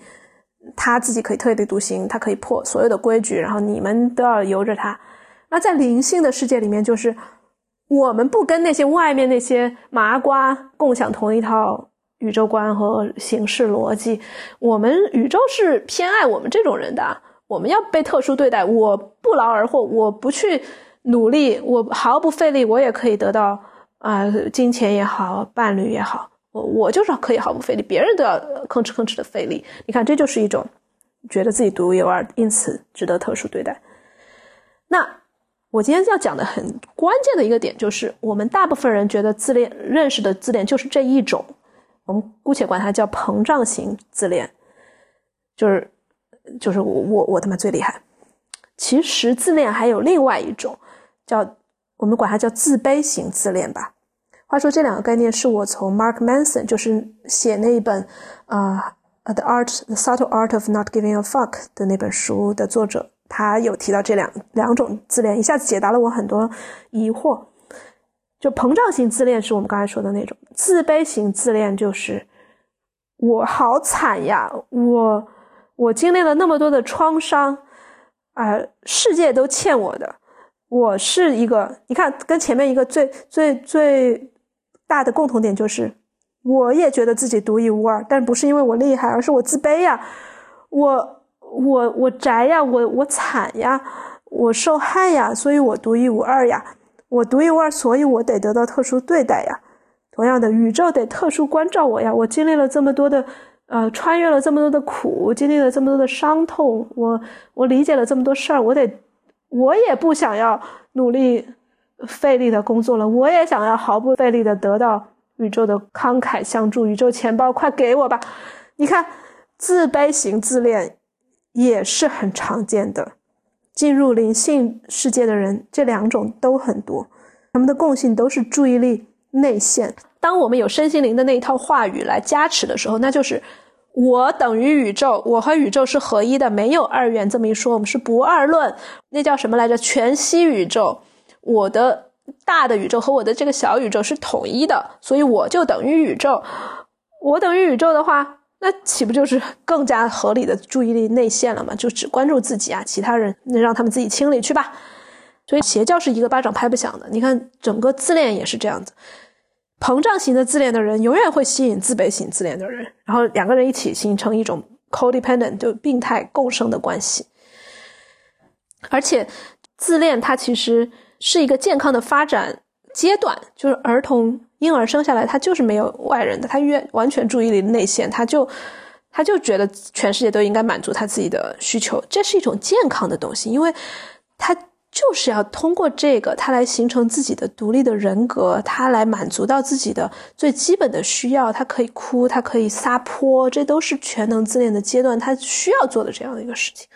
但是，只是慢慢的呢，通过父母啊、社会教育他，他可以慢慢学会哦，原来外面还有别人，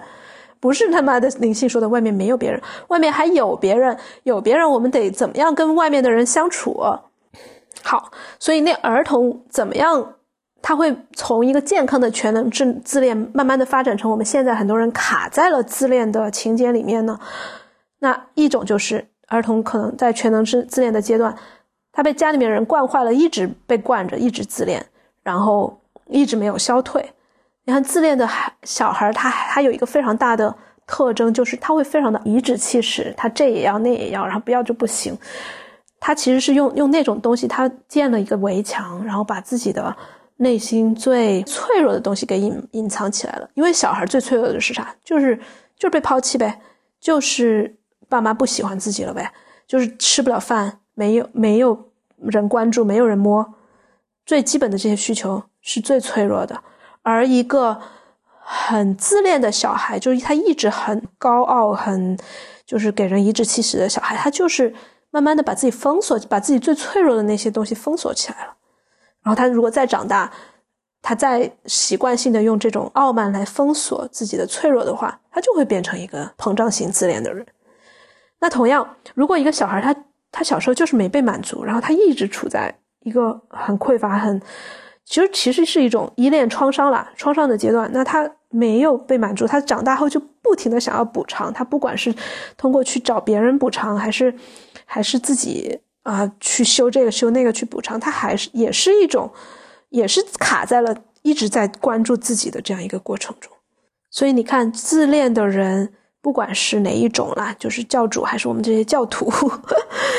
都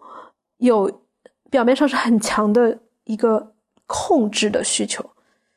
一种被于被认可到、被看见、被被关注。被直击心灵的抚慰着的那样一种需求，但这些是他们真正最大的需求吗？不是，这些自恋的人，不管是哪一种，但而且其实是我们所有的人类都还有一个很重要的需求，是我们不愿意承认，也不愿意去去指向的，就是趋向不确定的需求，然后从而接受我们的存在就是。未知、复杂、不确定、不可控的，然后去融向那样一个事实、那样一个现实的需求。你看啊，这个我们可能大部分时间不会把它当成一个直接啊显性的一个需求，但我们每个人都有这样的需求，尤其是自恋的人是把这样的需求是压在最底下的。如果我们诚实的去走到底部，去感受我们站在。地上的这个地面，它其实是不稳的。我们所有站着的、支撑我们的那些哲学啊、灵性、各种思想，它其实都是不稳的，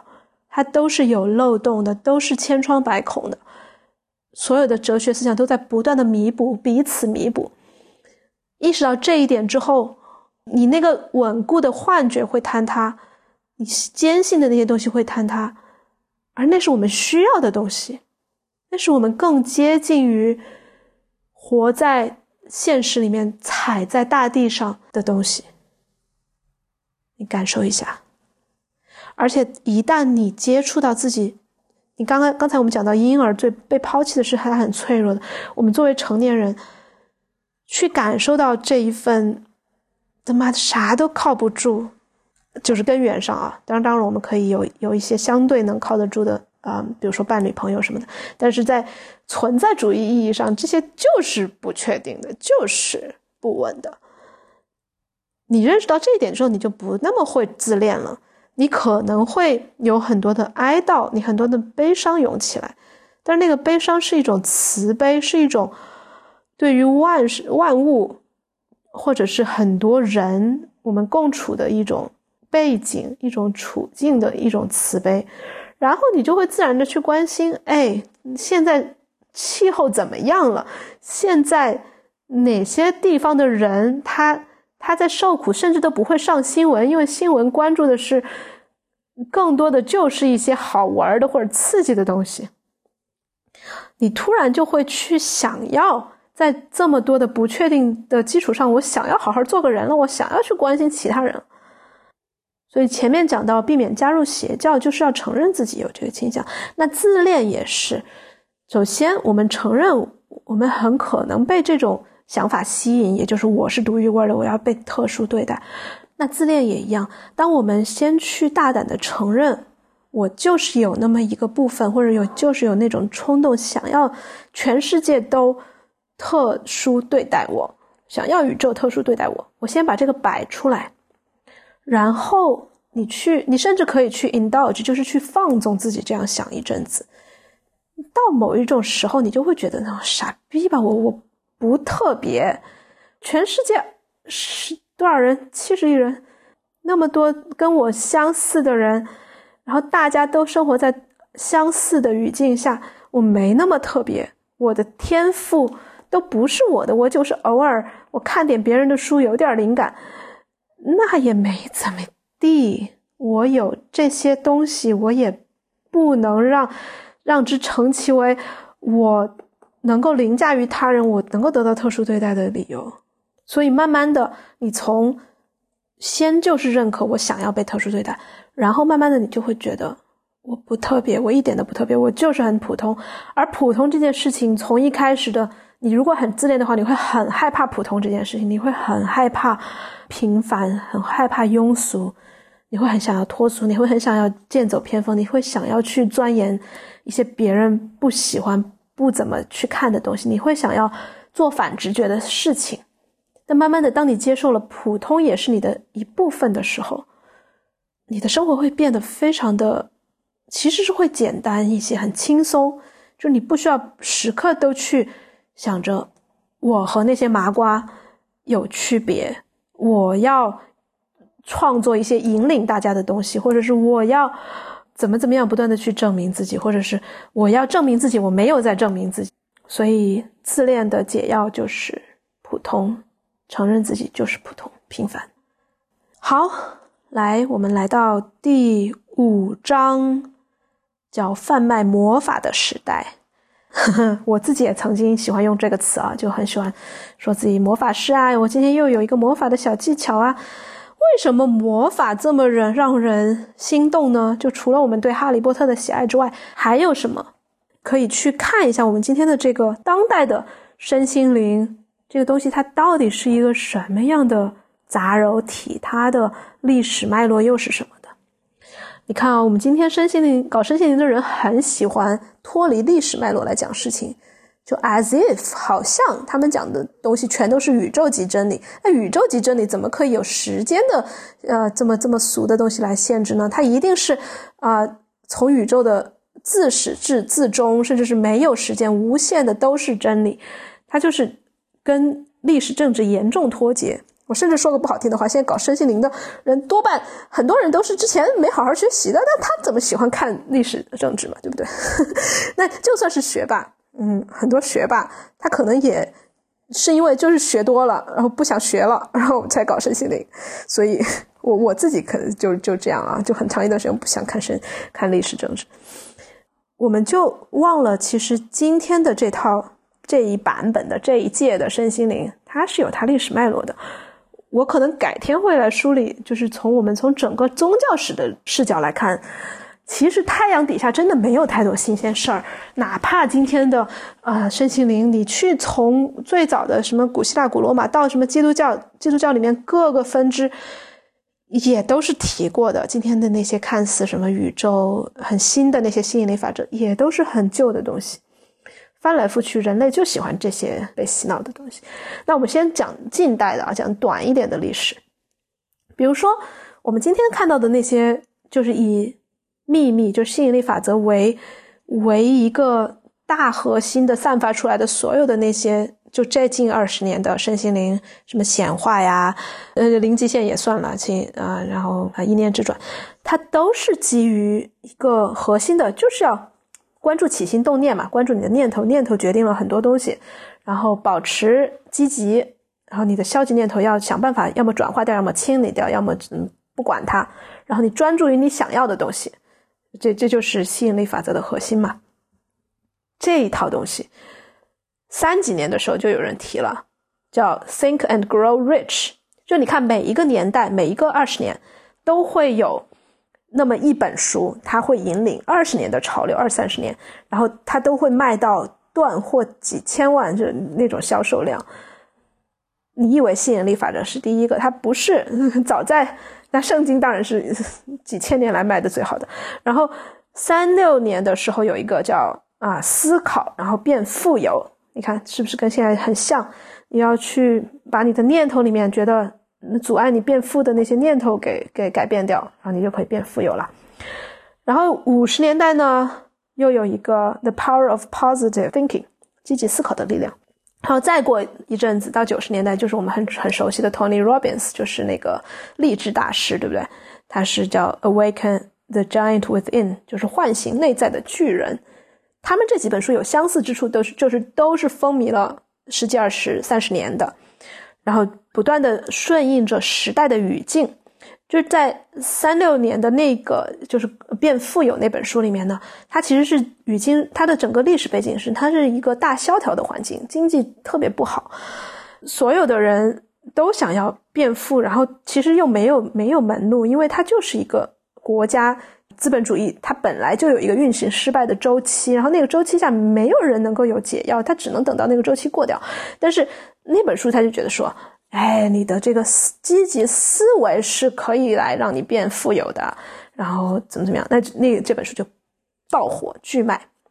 然后二十年后呢，就变成二战。二战结束后，把 baby boomer，然后很多人回归家庭，然后很想要把家庭的那个奔小康嘛，怎么样去回到家庭，然后啊建立很好的关系，然后又要同时养养家糊口啊，挣比较多的钱。这就是 The Power of Positive Thinking 的那样一个主要内容和它的历史背景。那九十年代新自由主义抬头，大部分西方国家已经不管个人了，自己没过好是你自己的啊，不努力是你自己的原因。大概这个 新自由主义最简单的一个版本啊。所以 Tony Robbins 那个励志大师就出来了，你要实现你的个人最高潜能是可以的，嗯，也不分阶层阶层的局限，你不需要。是一个富二代，你也可以从零开始，你自己把自己打造成一个百万富翁。不管你的学历如何，阶层如何，啊，各种文化教育背景，你都可以。啊，这是 Tony Robbins 给大家树立的这样一个希望。你看，他也是新自由主义的背景在哪儿嘛？那如今我们依然在新自由主义的这样一个背景下，就也还是国家的福利缺席，然后个人承担了非常多的。照顾自己、照顾老年人、照顾小孩的责任，那就吸引力法则就很很棒啊！你看，吸引力法则让个人责任这个东西不再是一个沉重的事情了啊！林基宪他讲百分之百负责，哇！你要是放在灵性的外面的语境下，我他妈社会已经让我对自己百分之百负责了，你还要让我百分之百负责？但是因为灵性的这一套。他先有给你一些宇宙观、世界观的这个垫底，你觉得我就是应该百分之百负责呀？我就是应该用我自己的心念来吸引我想要的生活呀？多么的正当！你看我们现在这一代的吸引力法则啊，除了之前讲到的那几个关注想要的啊、关注积极的那些共性之外，它还有它自己时代特色，就是首先量子物理现在成为一个一个流行的词儿。然后几乎所有的搞身心灵的都要用量子物理来为自己合理化一下，啊，什么全息宇宙啊，然后什么双缝干涉实验，好多搞身心灵的都要都要大概了解一下这个东西。它用来支撑一个什么呢？量子物理就用来支撑，哎，观察者影响被观察者。那我自己观测到的世界，它其实是可以像量子一样改变的。我可以通过我。的念头的转换，我被观察到的世界也会转。他妈的，就是胡扯！你要是稍稍把这个话讲给一个量子物理学家，他都快要疯了。量子物理是微观世界的一个物理学现象，它不影响我们宏观的世界。你你再怎么观测一个一个现象，它他妈就是不会变。哎呦喂，哎，然后包括你去。他会去讲啊，原来宇宙是无限扩张的，然后宇宙，他就你看，你发现没有，所有的身心灵，他都会跟随着现当代最流行的一些思潮、科学思想，他去跟自己非要套在自己身上，然后讲宇宙，那宇宙无限扩张。那我们的思维，我们的啊，我们自己是宇宙的一部分，我们也在无限扩张。说白了，就是金钱也可以无限扩张，我们经济也可以无限增长。这个怎么听起来那么像资本主义呀？啊，原来就是资本主义这个思潮底下的一种身心灵。身心灵不是超越于资本主义的一个额额外的一个世外桃源一样的思想，它就是包括在，或者至少是交织在。交织于生资本主义还新自由主义下的一种思潮，唉，真的 我好气啊！就是你你想一下，我们任何一个人啊，不聊就是非非理科生，你敢不敢随口说引用生物工程或者化学工程里面的一些话？不敢吧？你不会随不了解的东西，你不敢不敢随便说吧？但是量子物理怎么就这么惨呀？怎么谁谁谁都敢说是了解一点要量子物理呀？我真是服死了。对，所以这是今天的心灵法则的第一个特色——量子物理。第二个就是社交媒体的兴盛。你看，之前知识的传播最早是要刻在甲骨文上，然后后面它需要传教士才上过学，然后才跟你啊讲书讲经文，然后到慢慢的啊，你可以出版了，你可以有自己的观点，然后到有电视，然后视频，现在人人都可以有自己的公众号、视频社群，人人都可以有自己的权威，所以社交媒体时代其实是一个高度自恋的时代。然后每个人都觉得我刷到的东西跟我怎么那么雷同呀？我我我可能我的世界观就是这样子的，然后它也符合了我们前面说的那个我就是宇宙中心，我就是宇宙唯一啊真实存在的人，其他都是 NPC 的那样一个幻觉。这种社交媒体的高度同质化呢，也很容易形成小圈子，然后小圈子。我们现在好听的说叫社群嘛，小社群里面的人很容易就趋同，然后慢慢的不一样的声音，一开始可能还会被接纳，到后面就，嗯，也开始趋同，因为有我们前面说到那种讨好机制和归属机制，所以一旦社群变得相对封闭，然后尤其是社群里面的话语，就你用的词、用的语汇、用的一些比喻都开始变得接近之后，一个社群就开始僵死了，我觉得。我对这件事情非常的敏感，我对语言的僵化非常的敏感，这就是为什么我啊几年前我一开始在学术界，尤其是在啊性别研究里面很小的一个性权派吧所所谓的，我一开始很热衷，然后后来发现，哎，怎么这帮人说话都差不多呀，不想听了，然后我觉得那样已已经开始在变成老僵尸了啊，我就跳出来了，然后现在后来我自己创立了两个社群，一个 Circling China，一个章鱼觉醒。它也有开始固化的趋势，所以我已经退出了这两个社群，然后我慢慢的还在探索怎么样创建一些更有开放性的，然后同时真正的能包容啊不同意见的组织。我觉得我之前的两个社群有在探索这个方向，但是好像基于社群的一些结构性的原因，它就是还是会趋向于同质化，所以这个问题我一直打个问号吧，保留着。第三个特点就是消费主义成为显化的动力。你看之前的年代，它可能是基于你要好好的养家，你要克服经济大萧条，但是现在就是一种疯狂的消费，然后市场营营销，然后各种各样的手段，然后各种啊带货，然后消费主义它非常的猖獗，然后你。如果不批判它，你就只能顺着它。你甚至它有时候给你带来一些蜜糖一样的好处，然后你就会觉得，嗯，我我可能还是需要点钱的吧，或者是我我觉得啊，花消费一下五星级酒店或者怎么样的也是合理的吧。我别人都值得，我为什么不值得？你就会开始觉得啊，我要显化这些东西。所以，消费主义是我们当代身心灵的一个很大的一个驱动的内核。所以，你为什么说身心灵是一个产业？就是这样。如果你去了解一下数据，你就知道，二零二二年就是去年，整个身心灵产业就包括什么瑜伽呀，然后冥想教练啊，心理咨询，然后各种社群，然后各种啊更更偏门的一些 spiritual retreat，加起来是四百三十七个亿美金。你想，这么大一个市场。这么大一杯羹，人人都想去分一下呀，而且人人都都想要踩着这个时代的一些印记啊，包括我们可能未来讲到的关于 AI 要替代人工劳动力了呀，关于我们这个人这个社会活着就是没有太多的啊积极的意义了呀，啊，那资本可喜欢这些东西了，啊是加上社交媒体前面讲的，加上我们的生活太不确定了，太没有依靠了，你看前面提到这几样东西，资本、社媒、确定性的希望。就会产生身心灵作为一个产业，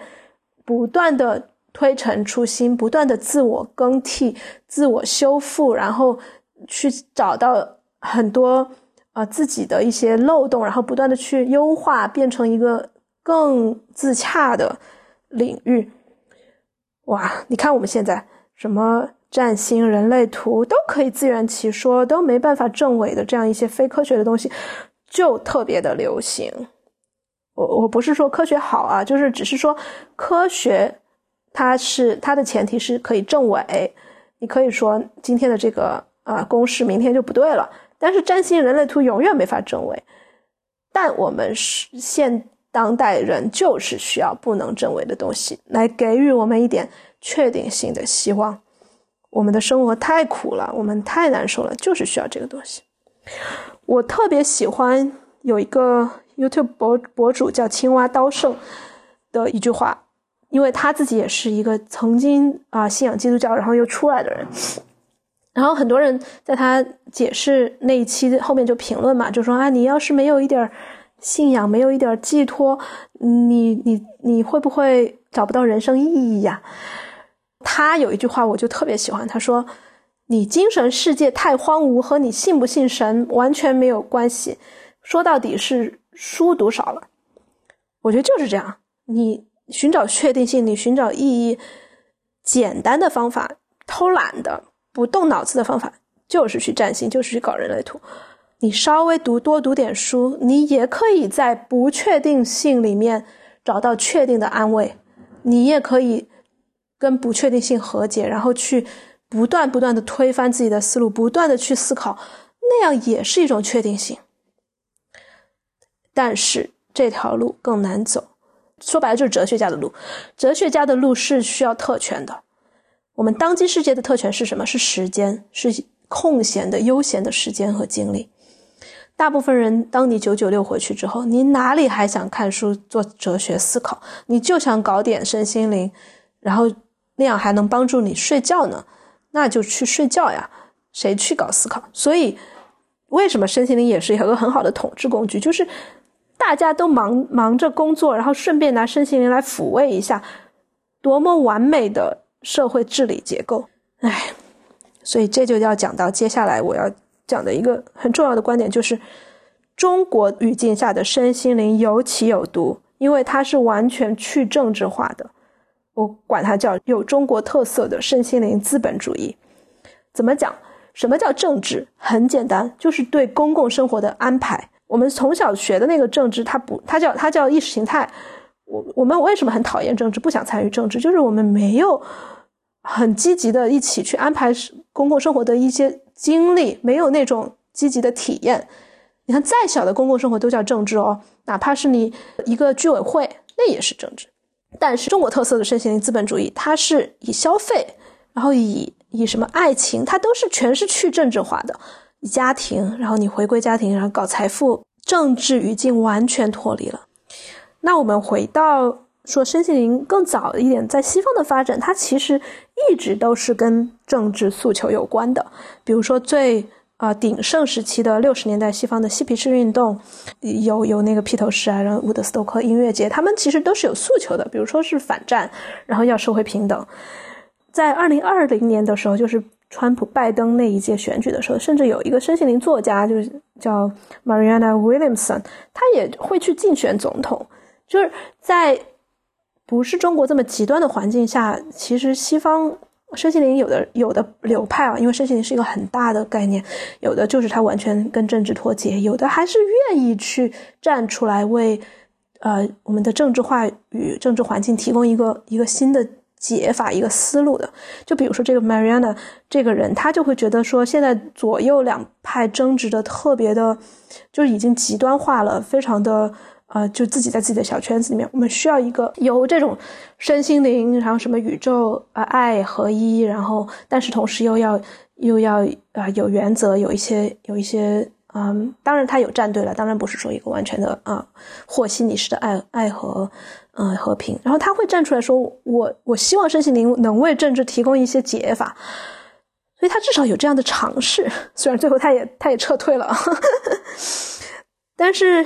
我们如果完全觉得身心灵就是和政治是脱节的，和什么女权呀、啊环保啊这些议题、劳工，如果是脱节的，我觉得它不正常，它不是。如果我们就是属于一个互相关联的社会，那身心灵当然也是和这些东西是可以融合的。而我们现在喜喜欢或者最流行的版本的身心灵叫臣服，叫一切都是最好的安排，叫一切都修自己，回来清理自己。哇，那 again 就是太好管理了这帮人。好了，最后一章，如何培养批判性思考能力？那当然这个。有一点矛盾啊，就是如果你自己有批判性思考能力的话，你不需要我来教你这一章。但是我我会提几个我自己的觉得很重要的点吧。第一个就是多读书，真的是要多读书，不只要读身心灵的书，因为我知道有一个倾向啊，身心灵领域的人，你去看他的书架上只有身心灵的书，那你真的是要开始多去读文史哲，多去读硬科学，多去读啊实证，一些多去寻找一些更加独立的。啊，新闻来源，然后硬科学这边啊，如果你是文科生，你读不懂也没关系，你可以翻一翻，你让左脑转起来。觉得很长时间你在身心灵里面久了，你右脑发达，你左脑又不行了，这就是一种矫枉过正。我们主流社会是可能是左脑太太发达，然后你看不懂没关系，你可以去被那种它的逻辑，它的它的严谨性所所浸染，也是一种活络左脑。然后你要是能稍微用点脑力去把它看懂，那就更好了。然后，如果你真的好奇量子量子物理，你就真的要去读真正的量子物理学，而不是那些假假性性的什么灵性量子物理。呸！然后你也可以去了解一些基本的哲学、政治学、人类学、社会学的知识，然后还有逻辑学、对语言学这些东西，这些很底层的理解人人类世界的东西，它会给你一个架构，然后你也会知道。当你听到一个新东西的时候，哎，你可以跟其他的知识串联起来，你不会觉得哦，这个好好厉害，它好像，嗯，真的是真理。你会，我们的世界毕竟有几千年的那么多的哲学家，那么多的思想家，一步一步奠定起来，彼此在先人的思想上发展出来一点点新的思想。你怎么就那么厉害？你就可以全部脱离于他们的那些思想，来自己自己开辟一条新思路，自己又发现一个宇宙真理。没那么简单，你去了解一点哲学史、政治史，你就知道这些东西都是一点一滴堆积起来的。然后除了读这些书呢，我也建议大家多读没有用的书，因为个人成长啊圈子里面的人很喜欢读那些各种各种技术啊，各种哎，反正就是呃什么提升自己的方法的书，也是一种瘾啦。解瘾呢，你就多读诗，读科幻，读武侠，读一些不能提升自己的东西。多去综合一下自己的信息来源。那除了多读书之外，第二点我就想要讲多跟人碰撞，多辩论。你看啊，身心灵界的人是回避辩论这件事情的，因为会有一种我们前面讲到那个灵性主人格会觉得啊，we are one，我们都是合一的，天下大同。你有什么东西，我都可以把你融进来。你有什么啊，我们可以包容一切情绪、一切想法。所以我们最后就是。这种东西吧，它又是一种和和稀泥，一种浆糊，它把东西给模糊了。然后你会觉得你不不去深入思考，你好像觉得东西都可以兼容。屁，就是很多事情，你我我相信它就算最后可以兼容，它的前提也是在非常大的撕裂和非常多的彼此不兼容、不待见，然后要辩论、要争的你死我活之后才会融合的。这是黑格尔的。正反合的一个想法，你先去撕裂，然后再去修补。你不要害怕撕裂这件事情。你搞身心灵的人那么害怕撕裂，是有多少关于冲突的创伤呀？是有多少你你你在那儿呃伪装着特别天下大同，然后我要我我不介意，我我不不不管别人批评我，我不想跟人吵架。你多么高尚，你多么高雅，我总觉得这是一个贴了一个创可贴。所以要辩论，也也就意味着你要先表达。就像我现在这样，我发疯似的，我说了一堆话，没关系，你别太多审查，你就先把它表达出来。肯定有人不同意，你没有办法让每个人都喜欢你。错了也没关系，偏颇了也没关系。我今天说的话很多都就是故意偏颇的，我没办法把所有话说圆，我也不想那样做。我就是想要把我的东西偏颇的东西先端出来，然后欢迎纠正，我欢迎自我纠正，我要我会去慢慢的去重新融合。